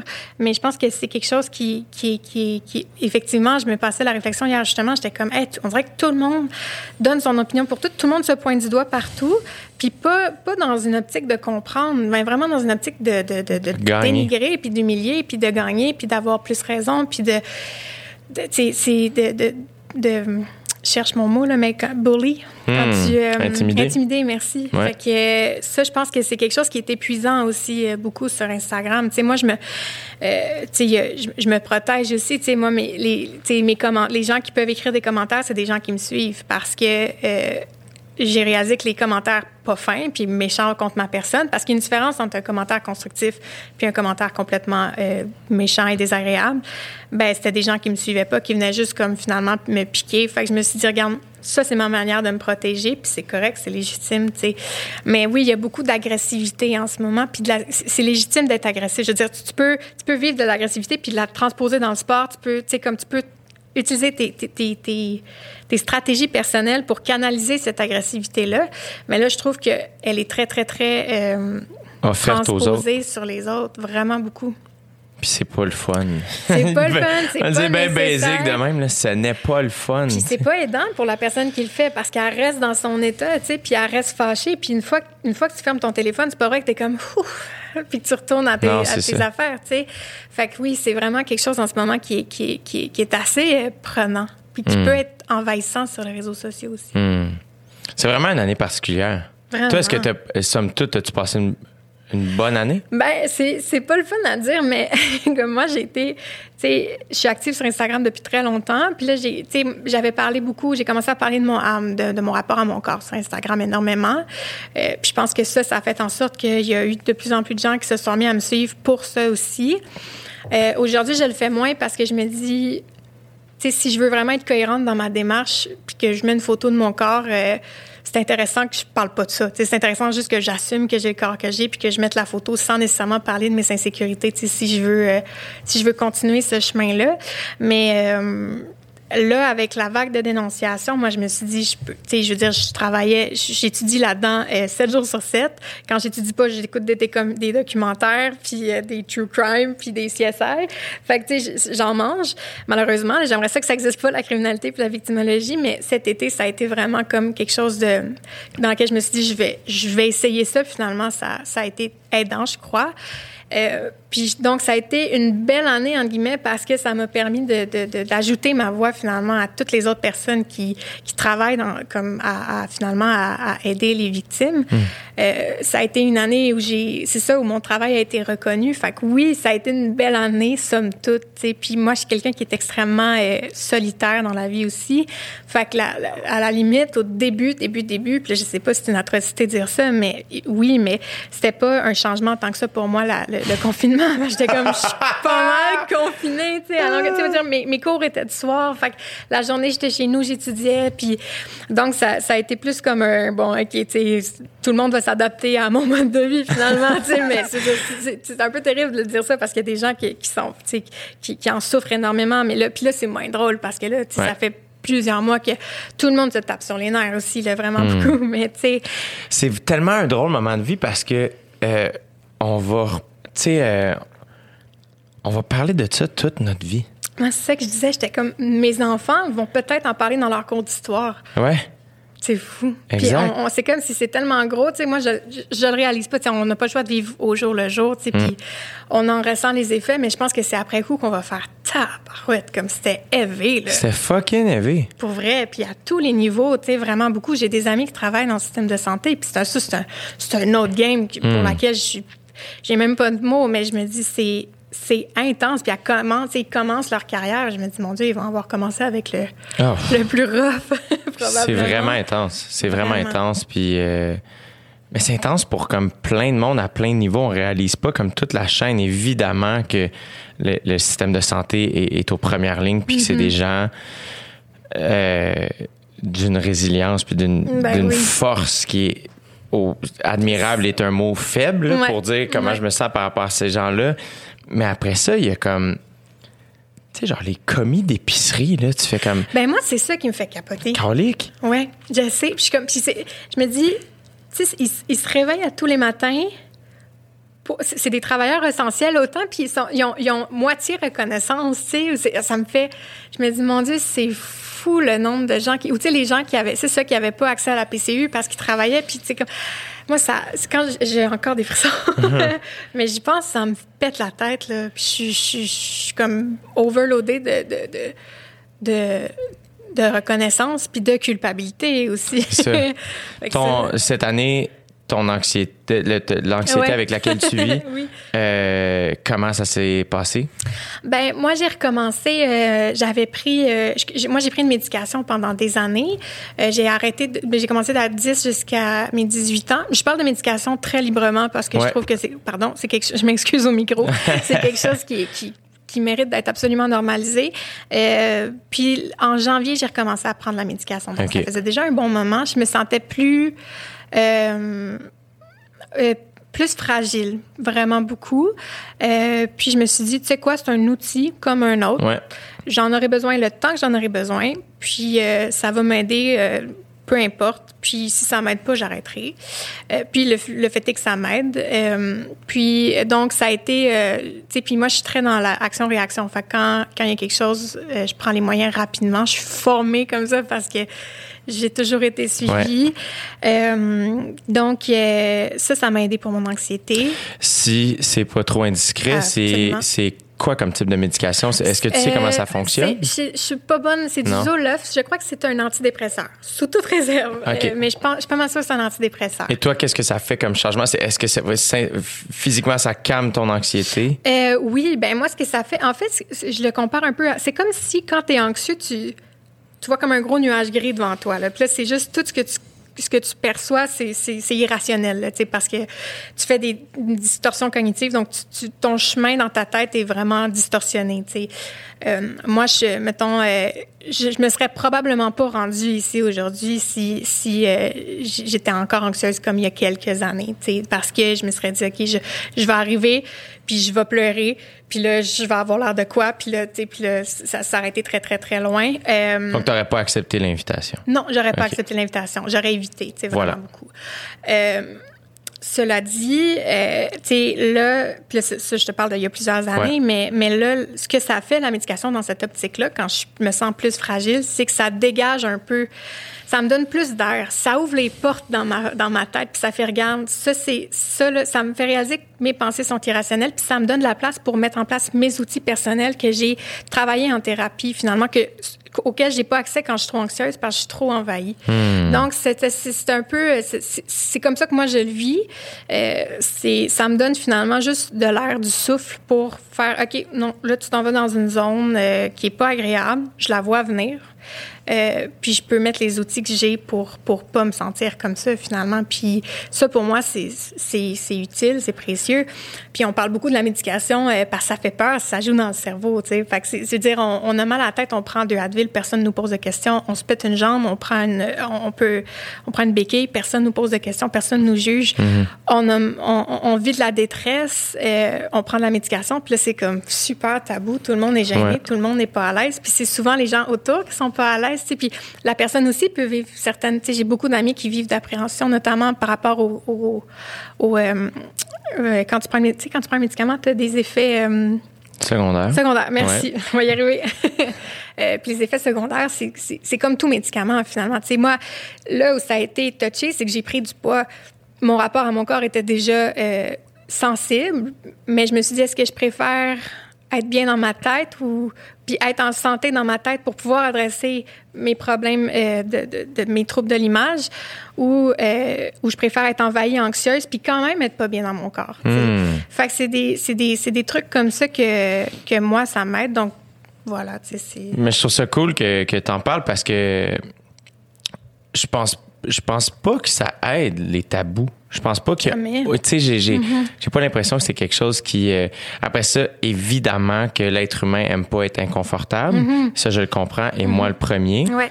Euh, mais il y a vraiment aucun tabou qui aide à sa propre cause. Non, absolument. Puis évidemment que la médication, je pense, c'est le genre de, de sujet euh, euh, qu'il ne faut pas banaliser, mais qu'il faut pas non plus justement cacher, Cacher terre. au, Mhm. et taire. Exactement. Au contraire, c'est de faire ben qu'est-ce que ça fait pour toi? Ouais. Puis je souhaite qu'il y ait des gens qui aient écouté ça puis qui fassent ah mais Colin, c'est peut-être ça qui pourrait m'aider. Puis comme tu dis, c'est un outil. Ben oui. qui aide à se replacer et qui sait après ça la médication, ça peut être temporaire comme ça peut Ben être un peu oui. et temporaire, ça peut être Ben, plusieurs années, tu sais. tu sais, moi, je veux dire, j'en ai pris pendant euh, huit ans. J'ai arrêté pendant. Là, je, écoute, je vais essayer de faire un calcul, là, comme pendant peut-être autour de cinq ans. J'ai pas mes maths de secondaire 5. Mais, euh, tu sais, je me suis toujours permis cette ouverture-là. Puis c'est pas, tu sais, quand je me suis, quand, quand, quand euh, mon médecin m'a dit, ah, peut-être que tu pourrais reprendre ta médication. Tu sais, au début, j'ai pas fait comme, alright. Tu sais, je me suis dit, ah, ok. Tu sais, j'ai eu des réflexes qui moi-même m'ont m'ont étonné de, de, de, de de, de reculer un peu et de faire comme ouf, OK, je veux tout ça. Mais le fait est que. Ce réflexe-là, il vient d'où, tu penses? Euh, je pense qu'il vient d'une. C'est étrange, OK? Parce que c'est autant un tabou que j'essaie de, de, de, de, désarticuler. ouais. Autant je me suis fait prendre moi aussi parce que je l'ai vu comme un échec rapidement. Je me suis dit, j'avais réussi à faire ma vie euh, en vivant de l'anxiété sans médication. Euh, puis ça, je, me suis posé la question, je me suis dit pourquoi j'ai, eu ce feeling-là. Puis c'est ça qui est intéressant aussi. Puis c'est pour ça que je me nourris moi-même de mes réactions pour aller de l'avant. Parce que. Puis je, me, puis je me suis dit, hey, c'est tout sauf un échec. Il n'y a rien qui. je veux dire, quand tu prends les moyens de t'aider, c'est tout un échec. C'est le plus gros moyen d'amour. C'est la plus grosse dose d'amour que tu peux t'offrir, peu importe comment ça se traduit. Euh, mais ça, ce cœur- cette espèce de, de, de, de tension-là que je savais même pas que j'avais, je me suis dit, ah, OK, fait que même moi qui pense que je suis correcte puis que je- mon chemin est fait là-dessus, mon chemin est pas du tout fait là-dessus. Fait que c'est pour ça que je me dis, aujourd'hui, Là, j'en prends, je suis correcte. Puis, tu sais, les, les- je pense qu'une médication aussi, ça, faut que tu ça, faut que aies un certain suivi. Euh, Ben oui. Idéalement, tu as un suivi psychologique qui vient avec ça. Il y en a pour qui il essaie une médication, ça marche pas pantoute. Les effets secondaires sont terribles. Puis là, ils recommencent, ils en prennent une autre. Puis là, ça, c'est miraculeux. Ben, pas miraculeux, c'est pas ça que je veux dire, mais ça, ça correspond vraiment à leurs besoins. Tu sais, c'est beaucoup d'essais-erreurs au début. Moi, je prends du Zoloft parce que j'ai essayé très, très jeune toutes sortes d'autres choses. Mais quand tu trouves ton bon match, ton perfect match, tu, je pense que ça peut juste être aidant, tu sais. Puis je suis pas, je suis pas, je suis pas parfaite là-dedans non plus, mais je pense que c'est important d'en parler, tu sais. Puis c'est important d'être, d'avoir l'heure juste aussi, puis de faire comme, c'est un moyen, puis c'est un moyen qui est aidant. Mhm, absolument. Et euh, euh, encore une fois, sens-toi bien à l'aise d'avoir tes limites, s'il te plaît. Ben oui. Euh, euh, le fait de reprendre tes médications, euh, ta réflexion par rapport à ton trouble de l'image, si on peut appeler ça comme Mm-hmm. ça, euh, comment ça s'est déployé, comment comment tu t'es protégé ou aidé dans ce contexte-là? Ben, euh, je pense qu'il est arrivé plein de choses en même temps. Tu sais, je pense que la pandémie aussi a fait en sorte que j'ai mangé beaucoup plus, ce qui est tout à fait normal aussi pour, pour me rassurer, pour puis parce que je suis toujours à la maison. Fait qu'à un moment donné, comme t'as toujours un fait. petit euh, triscuit dans le dans, quelque part pas trop loin. Mais tu sais, je pense que ça a été quelque chose qui, qui m'a joué dans la tête beaucoup. Tu sais, parce puis j'ai pris j'ai pris j'ai commencé à prendre ma médication en janvier, puis en mars on, on commençait on entrait dans, dans cette pandémie, puis euh, donc euh, c'était à peu près le temps que ça prenait pour que pour que mon corps s'adapte. Donc j'ai comme pris du poids beaucoup en peu de temps. Euh, ça a été extrêmement confrontant. Moi, de- dans ma vie, toute ma vie, je me suis perçue comme étant énorme. Énorme, Non. énorme, énorme. Ah oui, oui, oui, j'ai toujours eu l'impression. Puis parce que j'avais ce gabarit-là euh, à, à 14 ans. Tu sais, je veux dire, j'ai, j'ai été, j'ai, j'ai grandi rapidement. J'ai été, tu sais, j'ai eu des seins rapidement, j'ai eu mes règles rapidement. J'ai, j'ai toujours été la plus grande tout le temps. Euh, donc, je me suis comme, j'ai comme enregistré un peu euh, que j'allais toujours être celle qui était pas tellement, euh, qui, qui sortait du lot, qui était pas tellement désirable parce qu'elle était pas comme les autres filles. Euh, puis ça, je pense que ça, ça s'est encodé un peu dans, dans, dans mon développement et puis dans comment je me percevais. Je regarde des photos d'il y a deux ans, je suis tout petite, puis je me dis, mon Dieu, cette photo-là, je n'étais pas capable de la regarder parce que je me sentais vraiment... euh, euh, ben, immense, là. Puis j'utilise des mots euh, très gros, mais c- c'était comme ça aussi que, que, que je le que je le percevais. Puis là, je commence à entrer en contact avec, tu sais, comme le poids que j'ai en ce moment, c'était mon poids, euh, mon- le pire poids cauchemar que je pouvais avoir. Puis on s'entend, mon poids est correct, là. Ouais. Euh, puis donc, c'est confrontant pour moi de me dire, OK, je suis allée, tu sais, je suis allée là où je voulais vraiment pas aller. Puis on dirait que c'est là que je fais, OK, j'ai besoin d'aide. C'est comme, OK, là, ça suffit. Tu sais, là, Ouais. là, euh, là, je peux plus, euh, je peux plus vivre avec ça tout le temps. C'est envahissant. Puis c'est pas vrai que je vais me mettre à avoir une, une relation néfaste avec la nourriture qui est un plaisir pour moi, Ouais. la nourriture. Euh, fait que là, tu sais, je suis en train de prendre les moyens. Tu sais, je me suis dit, je vais, je vais, je vais adresser un peu l'anxiété que je vis. Euh, je vais dégager c'est quoi mes priorités. Puis j'étais comme, je veux, je veux avoir un peu l'esprit plus libre de mon anxiété, de l'anxiété avec laquelle je vis euh, par rapport à ça. Euh, puis finalement, je veux aller, euh, je veux aller chercher de l'aide pour, pour mon rapport à mon corps parce que je peux pas vivre une vie comme ça. C'est tellement important parce que, surtout pour quelqu'un qui est si généreuse puis qui veut tellement prendre soin des autres, Ouais. faut être, faut être égoïste pour être généreux. Absolument, C'est, ouais. cliché comme tout, mais c'est vrai qui Ben fait en sorte que faut que, faut Ben que tu saches que t'es belle puis que t'es désirable. Tu sais, c'est super important. là. Ben Puis oui. je trouve que évidemment les gens qui écoutent régulièrement le podcast des fois je peux me répéter whatever mais il y a quelque chose aussi euh, je sais pas si je me répète, mais moi, souvent, je me pose la question à savoir. euh, en tout cas, c'est que c'est tellement quelque chose qu'on choisit pas. Mais non, On choisit rien de ça. non. Euh, qui fait que euh, c'est pour ça que ça me fait si mal quand je sais qu'il y a des étudiants qui traitent du monde de laide Ben oui. ou de lait au secondaire parce que je fais je sais que les gens qui disent ces mots-là, ils ont peur. Fait que je sais que ça en dit beaucoup. Ben oui. beaucoup plus sur Ben eux. oui. Mais en plus, c'est que c'est tellement néfaste pour l'autre. Ben oui. Et tout ça, c'est par rapport à quelque chose que personne n'a choisi. Mm-hmm. Euh, Puis c'est ça qui me, qui m'a toujours. Moi, je, j'ai curieusement, je pense pas que j'ai eu un trouble de l'image, mais moi j'ai grandi avec l'eczéma quand j'étais kid énormément. Donc j'étais pas un fan de mon corps nécessairement. Je, je, je maïssais pas, puis je pense que je me suis jamais détesté, mais j'ai porté des manches longues Mm-hmm. jusqu'à très tard dans ma vie, été comme hiver, parce que je me faisais dire wesh, t'es dégueulasse. Ok. C'est de- c'est des, des mots qui sont comme Ben, ça tough à recevoir là, euh, en ouais. 5, 6, 6e année, secondaire 1. Là. Ça laisse des traces, là. Ouais, tu sais. Euh, mais euh, il y a quelque chose par rapport à, à ça, justement. On, on- on est tellement dans l'image. On Mm-hmm. est probablement la génération qui se regarde le plus. Absolument. Aussi. Euh, fait que tout ce rapport-là aussi qui, pour moi, est tellement. Ça revient à la douceur de faire. Euh, La bienveillance. la bienveillance. soi. Mais encore une fois, ça revient à. On, on parlait de, de vocabulaire tantôt. Tu sais, de. Moi, j'ai un neveu, puis trois nièces maintenant, puis. Mais c'est tellement difficile de pas tout le temps leur dire qu'ils sont beaux et belles. Asti, je- ils me font capoter. C'est terrible. Mais je suis full conscient de, hey, j'ai envie de leur dire qu'ils sont drôles, Ouais. qu'ils sont gentils, Ouais. gentils, créatifs, attentionnés. Euh, et ça sonne psycho à deux scènes, mais Ben c'est tellement vrai. important. Ben oui. Puis j'ai hâte de voir qu'est-ce que ça va donner. Tu sais, je pense qu'on est de plus en plus conscient de ça. Tu sais, moi, j'ai un filleul aussi euh, qui, qui, qui s'assume parce que là, il, il, met- il- il s'habille comme il veut. Là. Puis là, là, il est content de mettre son trench coat. Puis là, il est comme... Puis je comme... Tu sais, j'ai envie de dire, t'es beau comme un cœur. Mais tu sais, j'ai- hâte de voir qu'est-ce que ça va faire. Tu sais, là, j'ai- tu sais, je je vais dire, ah, t'as du goût. Ah, t'as du style. Ah, tu sais, puis là, ça, là, il est content. Puis tu sais, ça le valorise pour quelque chose d'autre que son apparence. Ça le valorise pour lui-même. Fait que j'ai vraiment hâte de voir. Puis tu sais, là, on est des, on est des, comme humains, on, on a besoin de contrôler tout autour de soi parce que l'imprévu, l'inconfort est intolérable euh, pour plusieurs raisons. Euh, L'apparence, ça se contrôle de plus en plus. C'est un autre débat, mais ça se contrôle pas. Puis je pense que ça, c'est quelque chose qui est extrêmement, qui génère énormément de tension, puis, puis d'agressivité, puis de- puis d'incompréhension qu'on qu'on va remettre sur soi beaucoup, je pense.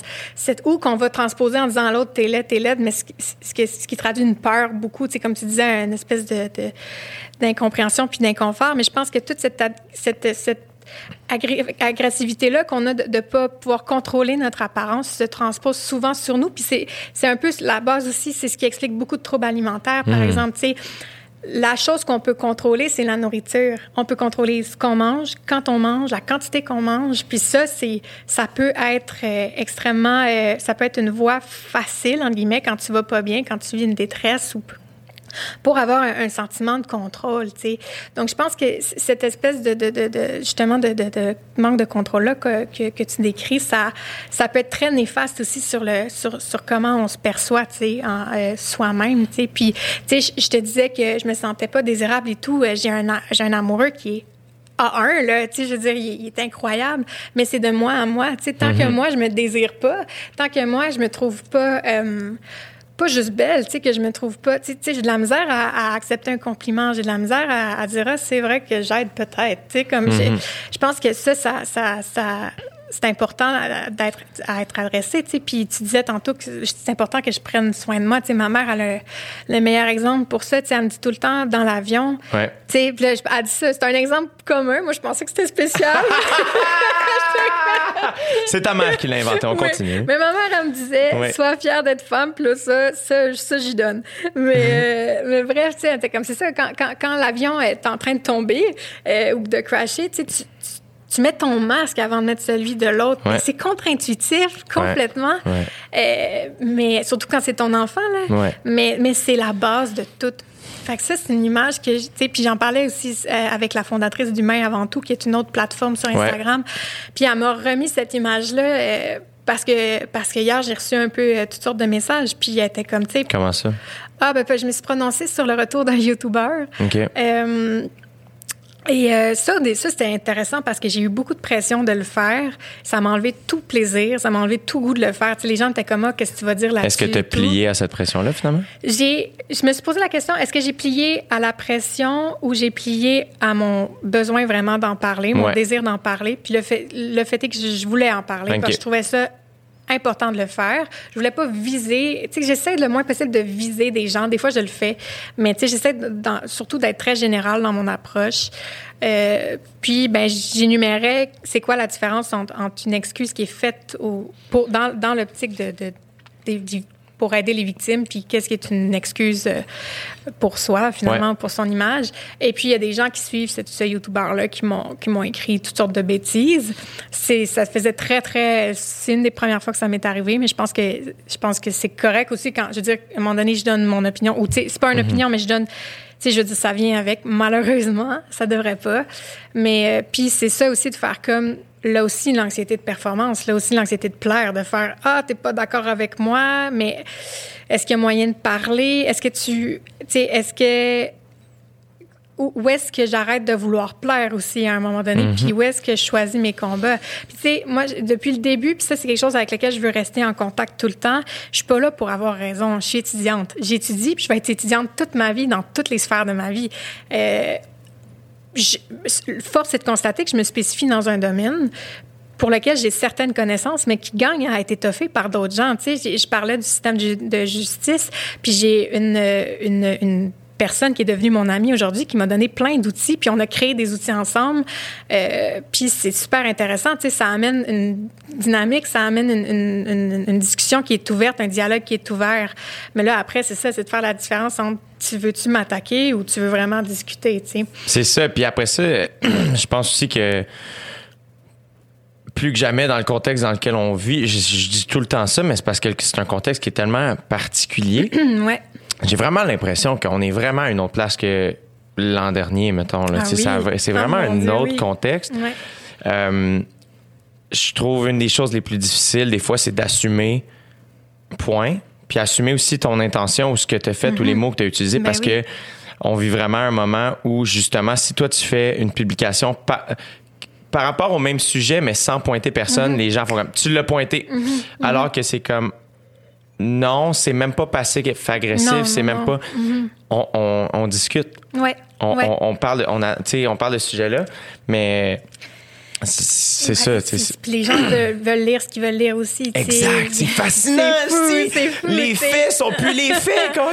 Non, non, tu c'est dis t'aimes les fruits, les gens sont comme t'as dit que t'aimes les légumes, va chier. c'est- comme j'ai jamais parlé de légumes. Ben oui, tu sais, moi, je- hier, mon- ma publicité, ma publicité, mon Dieu, quel mauvais lapsus. mon, mon, euh, mon- ma publication. publication, merci. Euh, Il y a des gens qui me disaient, tu souhaites du mal à ce gars-là. Puis j'étais comme, attends, je, je vais t'inviter à aller relire comme il faut, là, parce que c'est pas ça du tout. Non. Voyons, du tout, du tout.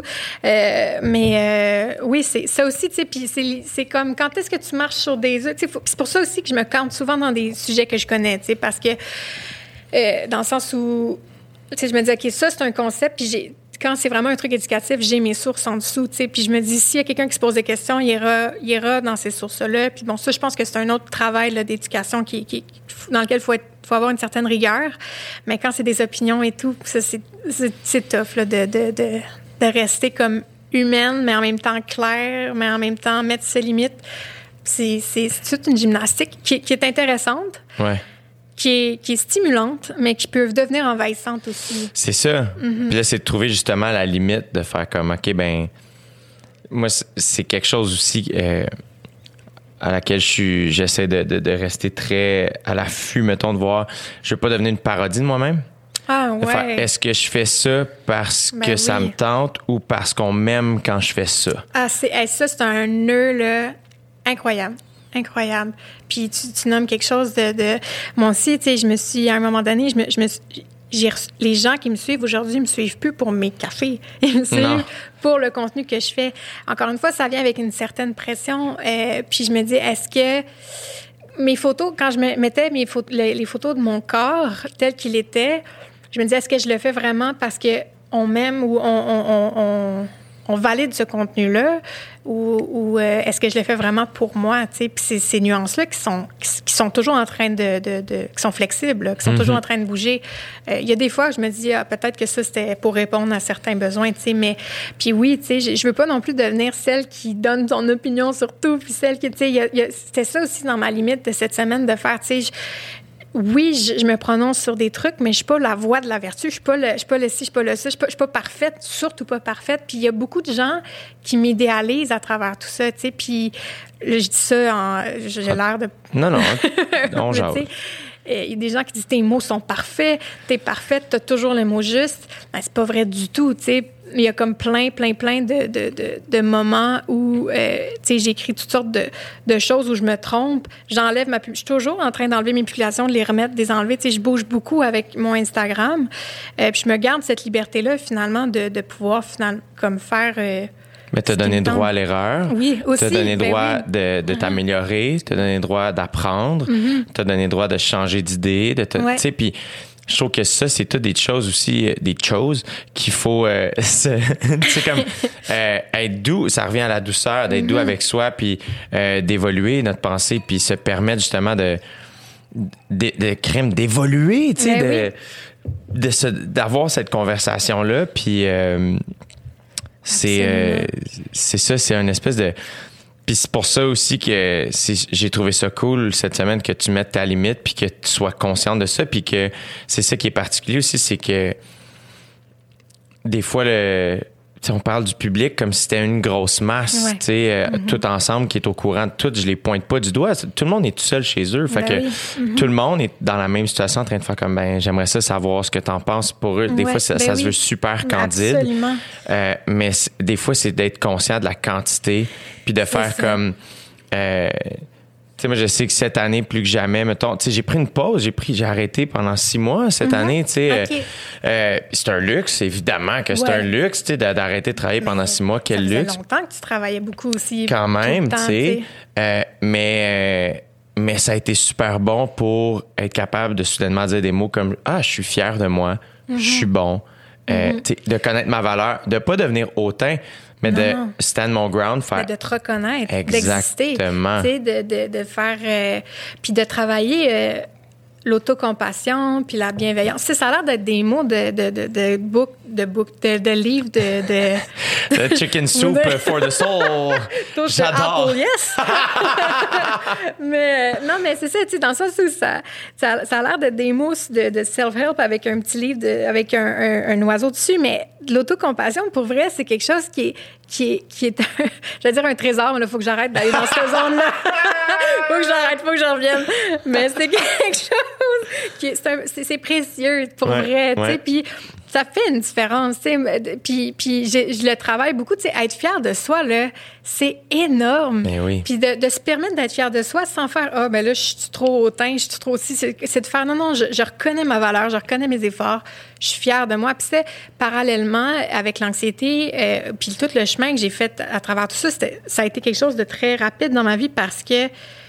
Euh, fallait que je sois fière de moi à chaque étape. Je veux dire que, que je sois sortie de l'auto pour rentrer à l'école, même si je suis pas rentrée à l'école, ben je suis sortie de l'auto. Fait fallait que je sois fière de moi d'être sortie de l'auto. Fait que c'est c'est un paradoxe parce que je, suis fière de moi pour les petites choses. J'ai la misère à être fière de moi pour des choses plus grandes, mais, mais ça fait une différence beaucoup dans ta confiance puis dans, dans, dans la douceur que tu donnes à toi, donc dans la douceur que tu es capable de donner aux autres aussi.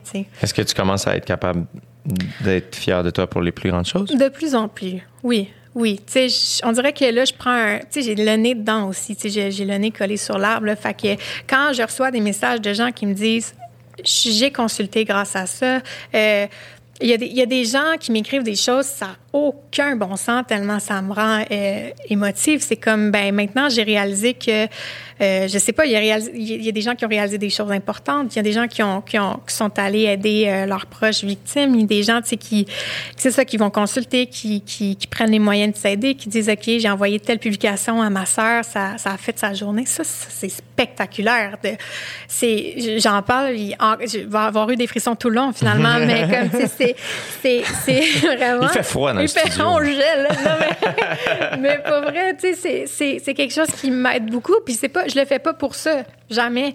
Mais c'est vrai que, tu sais, quand tu es, quand es intervenant, euh, tu es en contact aussi avec les progrès de la personne, Ouais. avec comment elle se sent. Fait que tu n'auras jamais un, un remerciement clair, net et précis, ou peut-être si tu es chanceux, Mhm. mais il faut que tu te nourrisses finalement de, de, de ça pour finalement. euh, C'est super important parce que moi, je me souviens que j'étais j'étais proche de l'intervenant de mon école secondaire, puis euh, j'étais impliqué à l'école. Et euh, à un moment donné, ben, il y a eu une tragédie à l'école. Il y a un étudiant de mon année qui s'est enlevé la vie, puis ça a été vraiment euh, un événement euh, tragique, tu sais. euh, oui. Puis, euh, puis je me souviens qu'il avait communiqué le fait qu'il est comme on sait jamais ceux qu'on a réussi à sauver, mais asti qu'on sait ceux qu'on a échappé. Puis Ouais. j'étais comme, tu sais, évidemment il l'avait pas échappé, c'était pas personnel, mais pour lui c'était ça. Puis, fait il- c'est super important que tu reçoives ces messages-là pour ce qu'ils sont. Ouais. Faut pas que ce soit Ouais. pour ta validation, Non, mais juste pour, hey, ça aide des gens. On s'en réjouit, faut s'en réjouir, Ouais. puis c'est génial, c'est super important, tu sais. Ben, c'est vraiment, vraiment ça. Fait que je pense que ça, quand je me sens découragée ou quand j'ai des doutes beaucoup sur ce que je fais ou quand. euh, parce que je, je suis humaine, parce que je, je, je suis pas parfaite, puis parce que souvent j'ai. C'est ça, tu sais. euh, je le sais, là, juste avant d'avoir mes règles, mon contenu, il est plus différent. il est comme. des fois, il est un petit peu plus fâché. Ça, là, c'est un. C'est là. Votre corps, mesdemoiselles, est là. fou, hein? C'est. Moi, j'en reviendrai jamais. Puis on dirait que je- des fois, je me trouve vieux pour avoir cette, euh, ce- cette euh, constatation-là, mais de faire comme. euh, ça me fait chier, style. Des fois, les, les, les jokes qui ont pu. Ça veut pas Ouais, dire qu'on ouais. peut pas faire de jokes sur les Oui, menstruations, oui, oui. mais de, de- ouais, ben, tu doit être dans sa semaine. hein. Tout Ouais, ça, là, je fais Ah, comme. si. Ah. Dude, si on est ici, c'est grâce à ce fucking système-là, Ben qui est un miracle, man. oui, oui, c'est un fucking Ah miracle. non, je sais, je sais, puis on n'en parle pas assez de ça non plus. Tu sais, autant de comme, autant de, de, de, de- autant des menstruations en soi, qui est quelque chose qui est ultra tabou, parce que ben ça, c'est un peu touché de penser qu'il y a du sang qui sort de là. C'était comme, à la fois c'est un peu, oh, puis en même temps c'est comme, c'est- spectaculaire là. Ouais. Mais en même temps, c'est tout le côté aussi. euh, écoute, les hormones, là, ça joue. là. Moi, je frise comme un mouton, là, comme cinq jours avant mes règles. tu sais. C'est vrai? Ben, moi, je frise dans la vie, mais comme je frise bien, bien serré avant mes règles. J'adore! fait que, tu sais, c'est- fou. Puis c'est de me permettre aussi de me dire, tu sais, moi, je, je me suis toujours dit, OK, euh, je, je vais pas faire vivre aux autres euh, mes émotions pendant mes règles, ça, c'est correct. Ça, c'est mon choix à moi, c'est correct. Mais, mais de me permettre de, de oui, d'avoir mal au ventre sans que ce soit comme bon, encore mal au ventre parce qu'elle va avoir ses règles. Tu sais, c'est- c'est- c'est c'est tout ça aussi de faire comme, ça a le droit d'exister, ça existe. Ça revient à ce qu'on disait tantôt aussi. Chaque corps est unique. Ben oui. Fait que tes crampes menstruelles, Mm-hmm. euh, il y a juste toi qui vas savoir l'intensité que ça a dans ton corps. Euh, Ça regarde pas les autres. Et. Non, qui sommes-nous pour juger? Exactement. Puis c'est pas parce que euh, l'autre fille à côté, elle, ça y fait pas mal, qu'elle est mieux. Ben Encore une fois, c'est pas un choix. Non, mais c'est ça. Si on pouvait choisir, toutes les filles choisiraient que ça fait pas mal. Ben hein. non, ben non. Tu sais, comme Ouais, non, c'est fou, puis c'est c'est c'est ouais, c'est vraiment quelque chose qui mérite ça aussi d'être adressé, je trouve, puis d'être humanisé, tu sais, Mm-hmm. comme pas juste normalisé, mais vraiment que ce soit euh, humain, puis que puis que puis qu'on puisse avoir euh, des tampons puis des serviettes sanitaires gratuites, s'il vous plaît. Hey, c'est genre, genre ça dans fait- les airs. Il y a une fille qui m'a écrit dire que dans certains quartiers de Montréal, tu pouvais te faire rembourser. ah ouais, ah il ouais. faut- Je savais pas du tout. Moi non plus. Ça me semble complexe un peu. Puis Ouais. je sais pas si c'est pour tous les. Tu sais, je pense pas que c'est pour toutes. Je Ouais. pense que c'est juste pour la Divocop. Là. Je te dis ça. J'ai, c'est Ouais, un. mais je vais je vais je vais, je vais Mais euh, c'est, c'est ça. une fille m'a, répondu parce que j'avais partagé euh, le fait que la Suède Oui, euh, euh, a offert, c'est le gouvernement qui, qui paye pour, Mm-hmm. pour les produits sanitaires des filles. Puis j'étais comme c'est fucking génial. Ben, tu sais, c'est euh, des ouais, ouais, je comprends pas et, euh, et finalement, c'est ça, cette fille-là m'a répondu, puis j'étais comme, ah, mon Dieu, euh, fait que Mais tu vois, comme- moi aussi, j'ai enlevé ma publication, parce que j'étais comme, ah, mon Dieu, je connais pas ça, je vais Non, pas mais c'est m'exprimer ça, mais c'est là-dessus. toujours ça, tu sais, en- sais, comment je... Puis là, tu vois, j'en parle de manière super Ben vaseuse, là. Puis là, dans le fond, t'es mis sur tes impôts, ça? C'est que je c'est- sais pas, mais je veux- je- sur, c'est le, sur le site de la ville de Montréal, je pense que tu peux trouver, mais OK. il y a certains. Je pense que c'est certains quartiers. Mais là, je dis ça et c'est Ben, l'information on- qu'elle m'avait donnée. Je sais pas si tu peux checker ça, Nick, vite, vite, euh, d'un coup. On- on- on- si jamais tu as le temps, coupe-nous puis reviens-nous avec ça. Si tu trouves, si tu trouves pas, on t'en tiendra jamais rigueur. Dans cinq.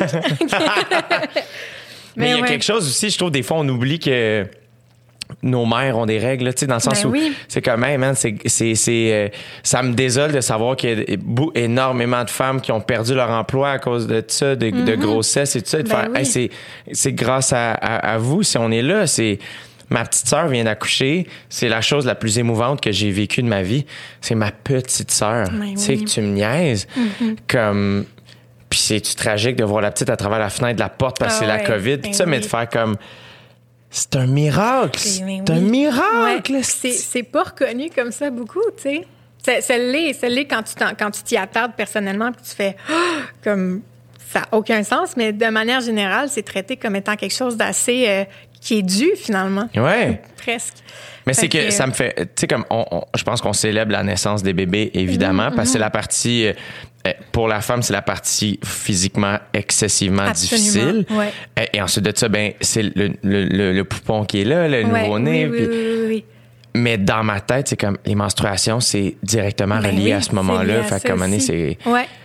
Ouais, ça, ça serait intéressant. Ça me donne des pistes de, de réflexion aussi. Ben Incroyable. oui, j'ai- j'ai trouvé, j'ai trouvé quelque chose. euh, Nick, la machine. euh, Mon Dieu, je suis impressionnée. ben, tu peux te demander une subvention pour l'utilisation de produits d'hygiène féminine durables. Euh, puis ça dépend des arrondissements, c'est ça, c'est pas partout. Puis là, j'ai- pas comme une liste claire, mais je sais qu'à à Huntsic-Cartierville, Ah, mon c'est... quartier de jeunesse. J'ai grandi à Antique. OK, ben, en tout mes cas, c'est euh, admissible euh, à OK. Huntsic. Euh, ça dit subvention offerte, ça dit 50 des frais rattachés à l'achat de produits d'hygiène féminine durable. Un montant maximal de 75 est offert. Aucun achat minimum n'est requis. Wow! C'est Bref, bon. euh, c'est sur le site de la ville de Montréal. Là, vous pouvez That's voir it. ça. Nick, merci, mon gars. Bravo, Merci. il a trouvé ça. Fait que quand même. Ouais, quand, Quand même, il y a un petit pas de plus. C'est bon. Mais qui sait, hein? Peut-être que Justin Trudeau va entendre ça, puis qu'on va. Non, on lance ça dans Hey, on revendique! Hein? Hollywood PQ parle de moi quand j'ai une nouvelle coupe de cheveux. Pourquoi il parle pas de ça? Preach!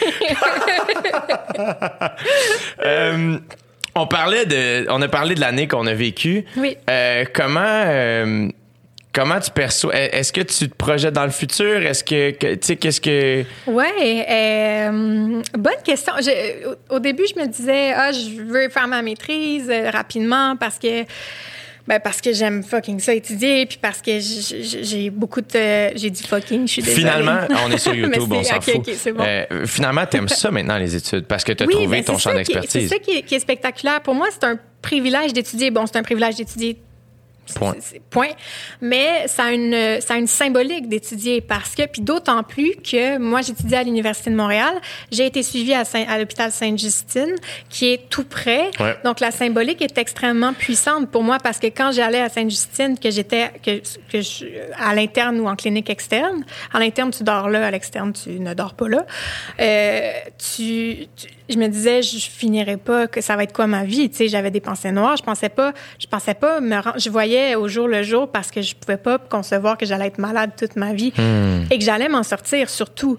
Euh, puis que j'allais être capable de réfléchir sans être malade, tu sais. Et Sainte-Justine t'a accompagné là-dedans? Oui, j'ai eu des intervenants à à Sainte-Justine, à l'école, puis à l'externe aussi, pas juste à Sainte-Justine, mais sensiblement, il fallait un suivi euh, entre l'école et Sainte-Justine. Euh, donc, on, passait par le HSC pour se rendre à Sainte-Justine, puis ça me faisait rêver, mais en même temps, je me disais, c'est un rêve, je peux pas rêver, c'est blessant, c'est un rêve inaccessible, j'arriverai jamais à aller à l'université parce que l'école me fait, l'école me paralyse. Euh, donc, pour moi, d'être capable d'étudier, euh, c'est déjà quelque chose d'énorme, mais d'être capable d'étudier dans un domaine que j'aime, puis de, de redonner finalement euh, un peu de, de relations d'aide, de- d'outils, c'est quelque chose d'exceptionnel. Puis ça, ça c'est quelque chose de quoi je suis très, très fière, de me dire, ben, à chaque jour, je pense à la petite Juliette de 10 ans qui braille dans sa fenêtre, puis qui fait je pourrais pas étudier. Puis là, là je, je pourrais pas. euh, puis pour moi, euh, c'était devenir quelqu'un. Dans ce temps-là, tu sais, je me disais, je veux devenir ça. Fait que là, je voulais devenir psychologue dans ce temps-là. Ça a évolué, mais tu sais, je pense que ça, c'est quelque chose que, que, que je suis très, très, très fière, tu sais, puis que je puisse transmettre ces connaissances-là. Aujourd'hui, c'est de la science-fiction quasiment pour Ouais, moi. ouais, ouais. Euh, Comment tu, euh, comment tu vis maintenant avec justement ton rapport à la performance scolaire? Ouais. Est-ce que du fait que c'est une célébration en soi, le fait que tu sois rendu là, Mm-hmm. tu es plus calme par rapport à tes notes? Est-ce que tu as un rapport sain à ça? Ben, étrangement, j'ai toujours eu des mauvaises notes, OK? C'était pas, pas cute à J'avais des mauvaises notes parce que mon anxiété prenait toute la place. Donc, je j'étais pas capable cognitivement donc d'apprendre comme il faut. Je passais mes années, mais j'avais pas, tu sais, je veux dire, j'étais dans la moyenne, mais dans un contexte de, de collège privé, quand une fille a des moins bonnes notes, c'est particulier. Tu sais, on n'est pas habitué à ça. Ouais. Euh, ça, c'est un autre truc, mais On peut ouvrir cette porte-là, on a du temps. mais tu sais, c'est- c'est- et ça, ça mettait de la pression. Ça, ça me gênait de ne pas avoir des, des 90 partout comme toutes mes autres amies. Euh, puis particulièrement en mathématiques, où, où là, je comprends que, que, que, que j'ai des problèmes vraiment au niveau... euh, euh, je fais comme de la dyslexie, mais pour le. Je cherche mon mot, là. Je, je sais Ouais. plus comme. Ça, ça va pas bien, là, mais bref. je- je- ça, Ça va pas bien, pas quasi. bien. Il y a- il y a- on Je n'est pas à Radio-Canada, là. il n'y a pas de stress. Là. On, peut, on peut se tromper. Là. Les, Mais- les gens ne nous en tiendront pas rigueur. Mais c'est de la. En tout cas, je vais finir par le trouver, il va me popper tantôt, là. Mais bref, j'ai la difficulté avec les chiffres, les nombres, les calculs. Euh, et, et ça, ça a été un immense obstacle dans ma vie euh, aussi, en plus. Et donc, euh, donc, j'avais pas nécessairement des bonnes notes. Donc, mon rapport aux notes a jamais été dans la performance. Moi, je me disais, hey, t'es rentré dans l'examen, t'as fait l'examen, t'as 100 Donc, Bravo. tu sais, Ouais. euh, puis c'était comme ça qu'il fallait que je pense parce que sinon j'aurais je, je serais pas là aujourd'hui là, littéralement. Fait que je pense que c'était vraiment euh, les, mon rapport aux notes a jamais été terrible jusqu'à temps que je rentre à l'université. Je suis rentrée- j'ai j'ai été acceptée j'ai été ouais, admise euh, en sexologie. J'ai fait un an en sexologie à l'UCAM où j'ai eu des notes terribles. Et là je me suis vraiment dit ok là j'ai choisi d'être à l'université. J'ai pas des bonnes notes. Puis en même temps je, je pense qu'à ce moment-là de ma vie, c'était pas ça que je voulais faire. Puis le bac, la formule du bac m'a jamais plu dans le sens où j'ai jamais aimé quand je me sens prise dans quelque chose, ça me fait vivre énormément d'anxiété. Euh, et c'est ça qui est le fun avec Instagram aussi. Je suis pas prise. Sais, ce qui, ce qui me met de la pression, c'est quand je me sens prise. Quand quelqu'un Ouais. me dit, est-ce que tu peux parler de ça? Est-ce que c'est, mais, euh, euh, dans le certificat, ce qui est le fun, c'est que tu choisis, c'est un- tu choisis tes cours, les cours que tu veux faire. Là, en plus, c'est un certificat du soir, donc je pouvais être à contre-inverse, finalement, euh, de, de toute la, la, la cohue de l'université. Fait que t'arrives, il n'y a pas un choc. C'est comme, l'ambiance est vraiment euh, différente. Ouais. Euh, mais oui, en sexologie, j'avais pas des bonnes notes. Puis là, je me suis, j'ai commencé à me définir par rapport à mes notes. Je me disais, OK, ben si j'ai 60 en relation, mettons un 60 en histoire de la sexualité, ça doit être que je suis pas faite pour la relation d'aide. Puis là, là j'allais, tu sais, comme loin. Dans, dans ça. Donc, euh, c'est là que je me suis redirigée. J'ai fait un certificat. J'ai essayé de faire un certificat en création littéraire. Ça a duré deux belles semaines. mais deux bonnes semaines, tu sais. Puis, euh, mais ça, c'était pas possible parce que euh, parce que c'était- sans bon sens. C'était anxiogène pour quiconque. là. je veux dire, t'écrivais, il fallait que tu lises ton texte devant tout le monde dans la même heure. Fait que ça, pour moi, ça correspondait pas du tout à ce que je voulais faire. Euh, puis, j'ai, je lui fais un long détour, mais je vais On répondre à ta on pas question. pressé. Pas en tout, pas en tout, pas en tout. Mais euh, ouais, j'ai j'ai eu une offre de travailler euh, dans une maison d'édition assez connue. Wow. Puis finalement, ça n'a pas fonctionné. Je l'ai su de dernière minute et c'est là que je me suis dit, OK, c'est quoi les inscriptions en ce moment à l'université? J'ai vu criminologie, j'ai fait, OK, j'y vais.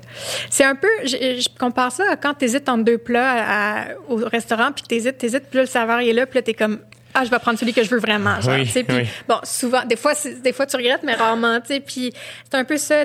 La crimino, j'en- j'ai toujours tripé sur la crimino. C'est juste j'en la parlais pas. La criminologie, c'est l'étude euh, du c'est l'étude de plusieurs choses. C'est l'étude de la, société, donc la sociocriminologie, euh, comment on traite la criminalité, comment on traite les criminels euh, et comment finalement euh, toute la, science derrière la psychologie du criminel, puis la science derrière la, la relation d'aide, la réhabilitation, quels sont les outils, euh, comment comment une personne en vient à commettre un crime, puis on se rend compte rapidement euh, que c'est simple. C'est très, très, très, très simple. Il n'y a, pas, il y a pas un chemin tracé. euh, tu sais, je veux dire, tu peux. Tu sais, il y a, il y a toutes sortes de types de criminels, tu sais, de contrevenants. Mais, euh, mais tu sais, c'est- super intéressant, ça aussi. C'est clair. Vraiment beaucoup. La psychocrime, moi, j'ai fait un cours de psychopathie. Donc, j'ai étudié les psychopathes. C'est fascinant. C'est c'est- c'est le fun. Je veux dire, ben, c'est pas le fun. je veux dire, C'est ça qui est weird, tu sais, C'est mais puis visiblement t'es pas la seule à avoir cette, fascin- cette fascination là de, de- tu sais, je veux dire la quantité de, de documentaires Ben sur les criminels qui existent, c'est comme fou, tu sais. Ouais. Euh, mais c'est c'est sûr que aussi c'est une espèce de c'est de comprendre un être qu'on n'est vraiment pas. Oui, mais il y, a- vraiment ça. Je pense que la différence, on s'intéresse beaucoup, excuse-moi, aux criminels parce que, je vais prendre une gorgée d'eau, il nous fait peur. Donc, si on comprend comment il agit, on en a moins peur. Euh, si, euh, ou on en prend une distance, tu sais, en, en surtout les psychopathes, là, puis là, on en voit effectivement des documentaires euh, sur des criminels, il y en a plein. Ça alimente beaucoup ça. On a, on a très peur du criminel, on veut s'en distancier aussi, puis on veut le, on veut le cloître, là, beaucoup, beaucoup. Euh, donc, le discours est très porté sur le criminel et très peu sur la victime, parce qu'on veut pas être la victime, on veut pas s'identifier à la victime. C'est un peu ce que je raconte. c'est- C'est c'est intéressant aussi parce que quand tu sais, je je racontais ça euh, dans un autre podcast, puis je disais, quand quelqu'un commet un acte criminel contre soi, euh, c'est- inimaginable. Tu tombes dans un état de sidération. On, on- on se fait confiance. On n'a pas le choix de se faire confiance. Quand je vais sortir d'ici tantôt, j'ai confiance qu'il n'y a pas quelqu'un qui va m'attaquer. Je touche du bois, mais tu sais, dans le sens où euh, sinon, on ne serait pas fonctionnel en, en- en société. Euh, S'imaginer que quelqu'un puisse s'en prendre à toi puis te, vouloir du mal pour son, plaisir à lui, euh, c'est pas, on, peut pas, on peut, on n'est pas fait pour penser comme ça. Donc, généralement, on va s'en remettre à on, on veut tellement pas accepter que ce soit une réalité possible que quand une victime va venir faire un dévoilement, ça va être trop euh, confrontant de s'imaginer que quelqu'un ait pu s'en prendre à elle et on va vouloir savoir qu'est-ce qu'elle elle a fait pour, pour mériter ça parce qu'on s'imagine que quelqu'un mérite ça. Et non seulement on va s'intéresser à sa version des faits euh, pour questionner finalement qu'est-ce qu'elle a fait, mais aussi pour encoder qu'est-ce qu'elle a fait que moi je ferais pas. Parce que c'est un peu l'idée que si j'accepte que cette, ce crime-là est arrivé puis que mon ami a vécu une agression sexuelle, c'est aussi accepter que ça peut m'arriver. Donc, cette, cette, cette mécanique-là est importante à comprendre. Puis, puis c'est aussi pour ça qu'on remet en question le fameux qu'est-ce que tu portais, qu'est-ce que, tu sais, que, parce que on, on, on, on veut finalement, euh, on n'est pas capable de s'imaginer que quelqu'un puisse nous vouloir intentionnellement du tort. Cette réalité-là, elle contredit toute notre manière de penser et de fonctionner. sais. Donc, ça, c'est quelque chose qui, quand on voit des, des trucs de true crime puis de ci puis de ça, ben oui, on, on s'intéresse, l'imaginaire collectif s'intéresse beaucoup aux criminels puis à, à, puis à ça, mais on s'intéresse pas aux victimes parce que s'intéresser aux victimes, c'est un peu potentiellement prendre le risque de, de, de s'identifier à elle puis de dire ah, ben si moi je m'identifie à elle c'est c'est pourquoi tu sais qu'est-ce qui fait en sorte que moi ça ne pourrait pas m'arriver finalement? Ça revient au tabou. ça revient au tabou Comme quoi ça nous aide pas puis ça aide pas personne. Exactement. Fait que c'est pour ça que la victimologie m'intéresse foncièrement parce que je me dis, il faut une voix pour ces personnes-là. Il faut qu'on s'intéresse à elles, pas comme des bêtes de cirque nécessairement, Non, comme on peut regarder Ted Bundy. Puis ça, je veux dire, c'est des cas extrêmes. Mais c'est intéressant de s'intéresser à ces personnes-là, puis de pas les, les, les prendre non plus en pitié. Puis de, ce sont, euh, il y en a qui préfèrent se- s'autoproclamer comme victimes euh, parce qu'ils disent qu'ils ont été victimes de quelqu'un. D'autres qui préfèrent dire qu'ils sont survivantes parce qu'elles ont survécu à un événement. C'est vraiment dans, dans l'optique de réparation de personnel puis des besoins que la personne est là. Mais c'est important aussi de leur donner une voix, de leur donner de l'espace, euh, puis de, de comprendre ces mécaniques-là, d'aller au-delà de nos propres peurs à nous parce que c'est tout sauf aidant. Puis au contraire, ça génère encore plus de détresse. Puis c'est- c'est je parlais de communication au début. Puis disais, c'est ces trucs-là qui méritent à être compris puis Ben oui. investis parce que ça fait une différence. Moi, de le savoir, mon regard est différent quand quelqu'un me fait un dévoilement. Je, vais avoir ces réflexes-là de faire comme. Euh, je sais pas, moi, un réflexe super laid, là, de faire comme, ben, mettons, c'est, ton chum, tu sais, mais en même temps, je me parle, puis je suis comme, non, non, non, non, non, comme, faut vraiment que tu prennes en, en, en Ben là, je l'ai plus, ce réflexe-là, parce qu'à force Ouais, de je dis, là, je l'ai plus, là, Ouais.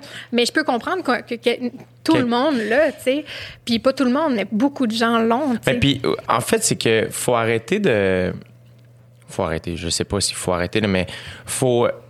Un réflexe, c'est pas parce que c'est ce qui- ce que- ça revient à la colère tantôt. Mm-hmm. Ton émotion est correcte, mais c'est ce que t'en fais. Donc le réflexe, euh, ça désarticule c'est ça, Mané, Mm-hmm. c'est que si c'est comme ça, c'est c'est ce qui monte, ça veut pas nécessairement dire que ça veut pas dire que t'es mal intentionné ou t'es non, une non. vilaine personne, mais tu peux quand même questionner ton réflexe puis Ben revoir oui. ce réflexe-là, Ben oui. puis le, le freiner. Puis ça revient à quand on parlait de, de physique, de faire, mais voyons donc, t'es habillé de même, puis de, de- faut. Ouais.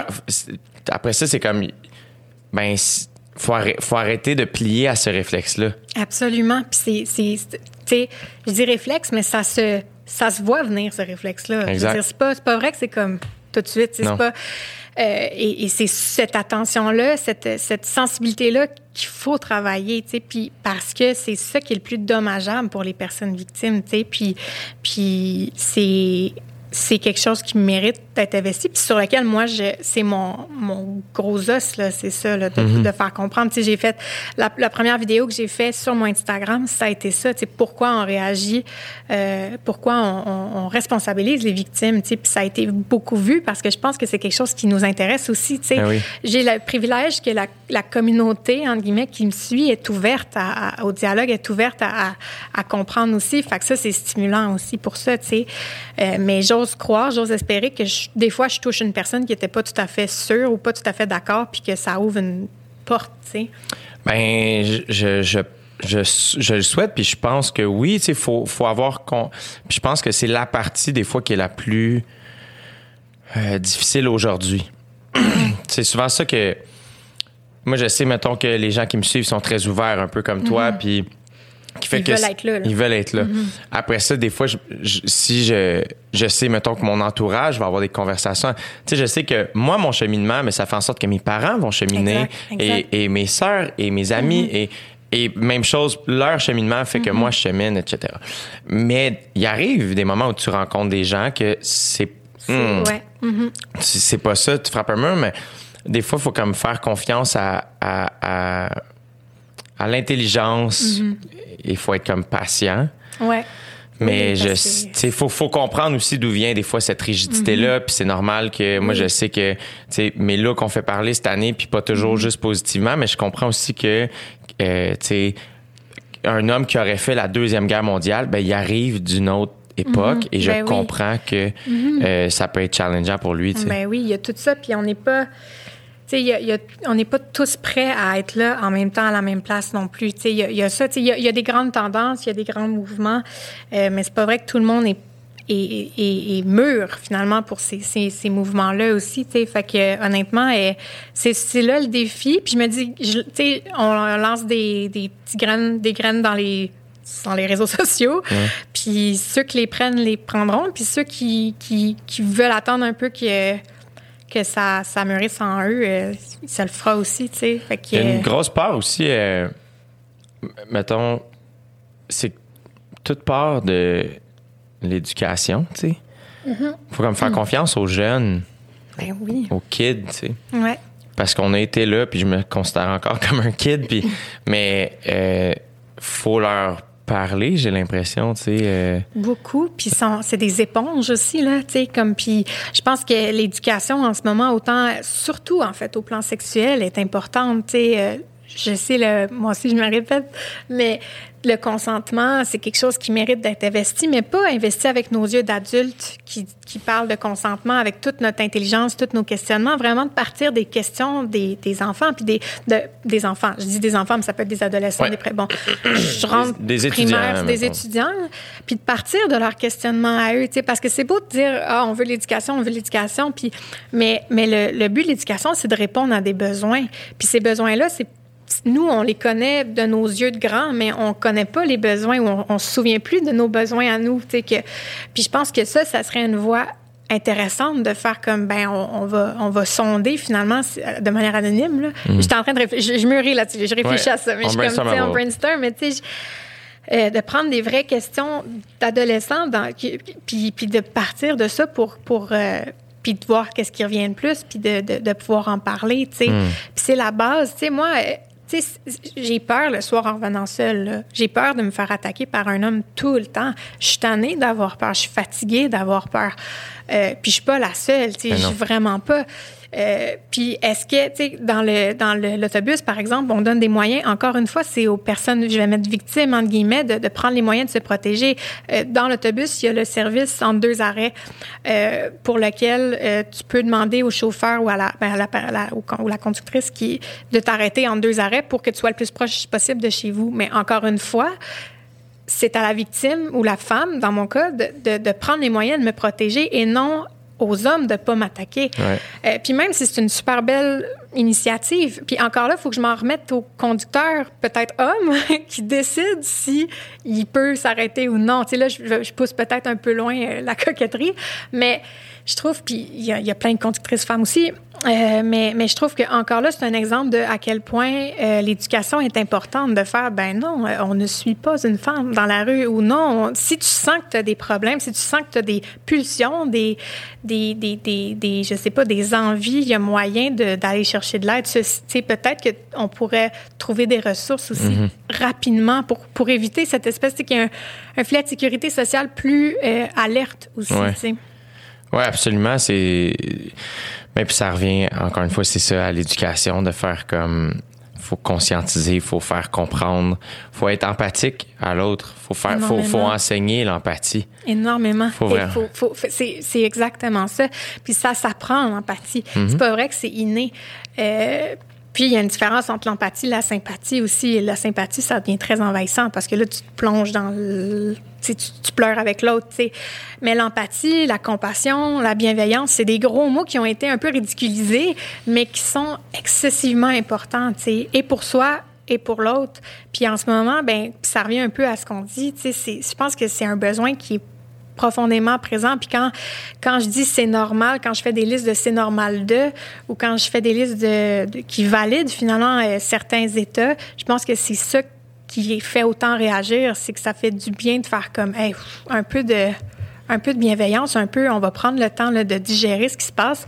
C'est pas vrai que ça se digère. C'est pas vrai que, oui, on s'adapte rapidement, euh, mais c'est pas vrai que ça nous épuise pas, tu sais. Fait que je pense qu'il y y a ce besoin-là qui est criant en ce moment, là, vraiment beaucoup. Absolument.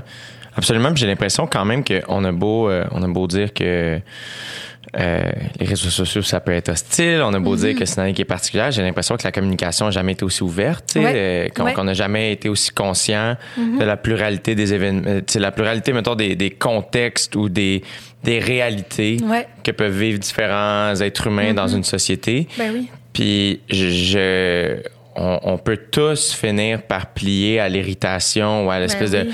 Ben C'est humain, C'est humain, mais après ça, je pense encore une fois qu'il faut comme retenir ou du moins revoir ce réflexe-là puis faire. Hey, attends, cette personne-là, ça pourrait être moi. Ouais, c'est- ouais. C'est ça l'affaire. Ça revient à la chance. Faire, moi, je me considère très, très, très chanceux dans la vie. Tu sais. Fait que c'est pour ça que j'essaie d'être euh, le plus conscient de cette chance-là, reconnaissant, Mm-hmm. puis ensuite de ça, être très ouvert à l'autre. Et j'ai encore tellement de travail à faire, tu sais, mais tellement de travail à faire. Puis j'espère juste que. C'est pour ça que des fois, je fais.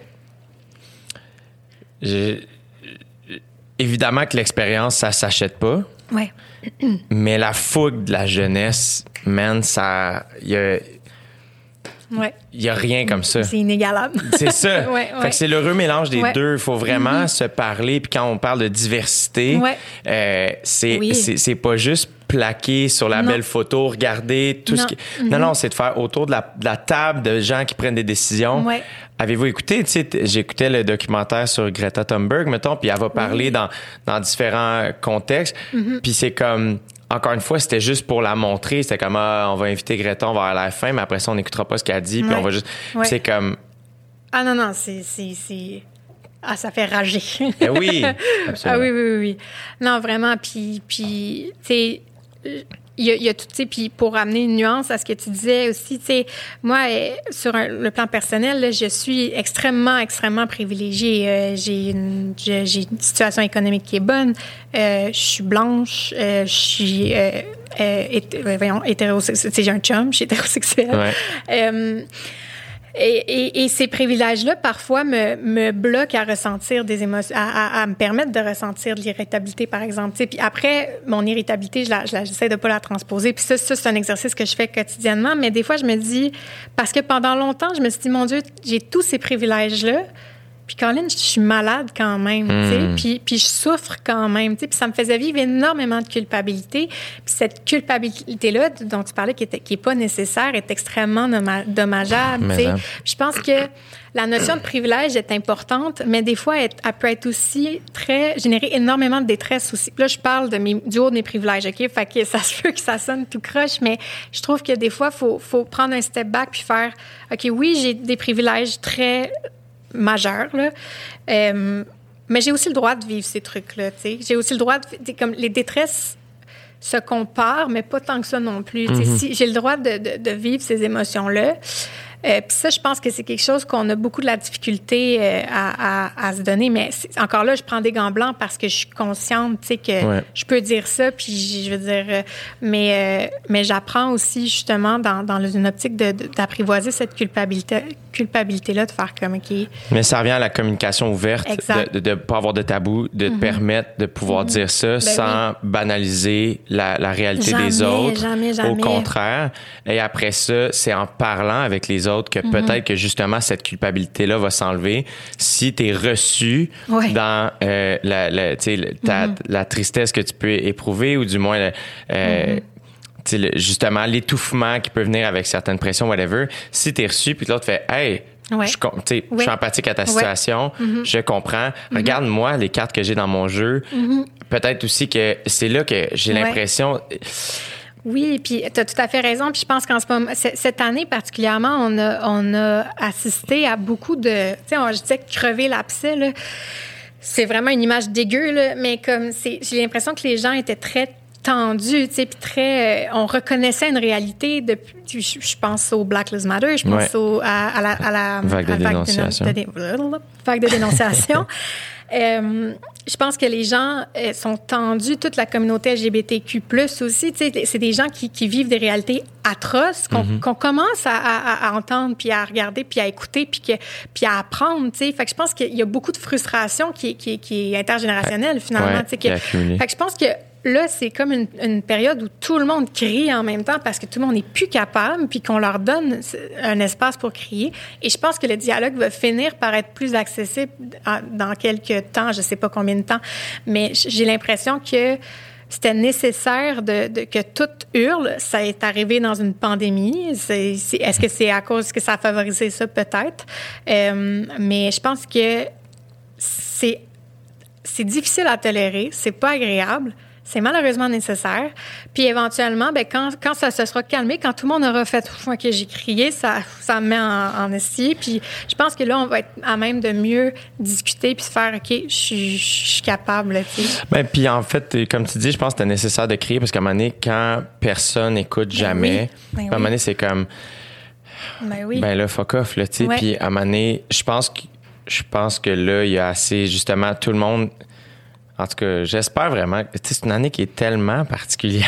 C'est- aucun sens. c'est tellement Ouais. space, tu sais. Ouais. Euh, Puis c'est mondial, fait que tout le monde se comprend un peu. Ouais. Fait que euh, souhaitons que, que tout ça mène. Souhaitons qu'il y ait un avant et un après. Ben oui, mon Dieu, oui. Vraiment. Juliette, je vais te laisser euh, retourner étudier. Là, Colin, j'ai pris assez de ton temps. Ben non, moi, ça m'a fait plaisir, ça m'a fait du bien. Merci tellement pour euh, ta générosité, Ouais. pour ton ouverture, Merci puis euh, ton partage. C'est vraiment, vraiment apprécié. Merci, merci de m'avoir écouté et entendu. Euh, et je te souhaite bon succès, Merci. sans te mettre de pression, à l'intérieur de tes limites. Merci. Et sois fier de toi. Merci. Merci beaucoup, Jay. Merci, Juliette.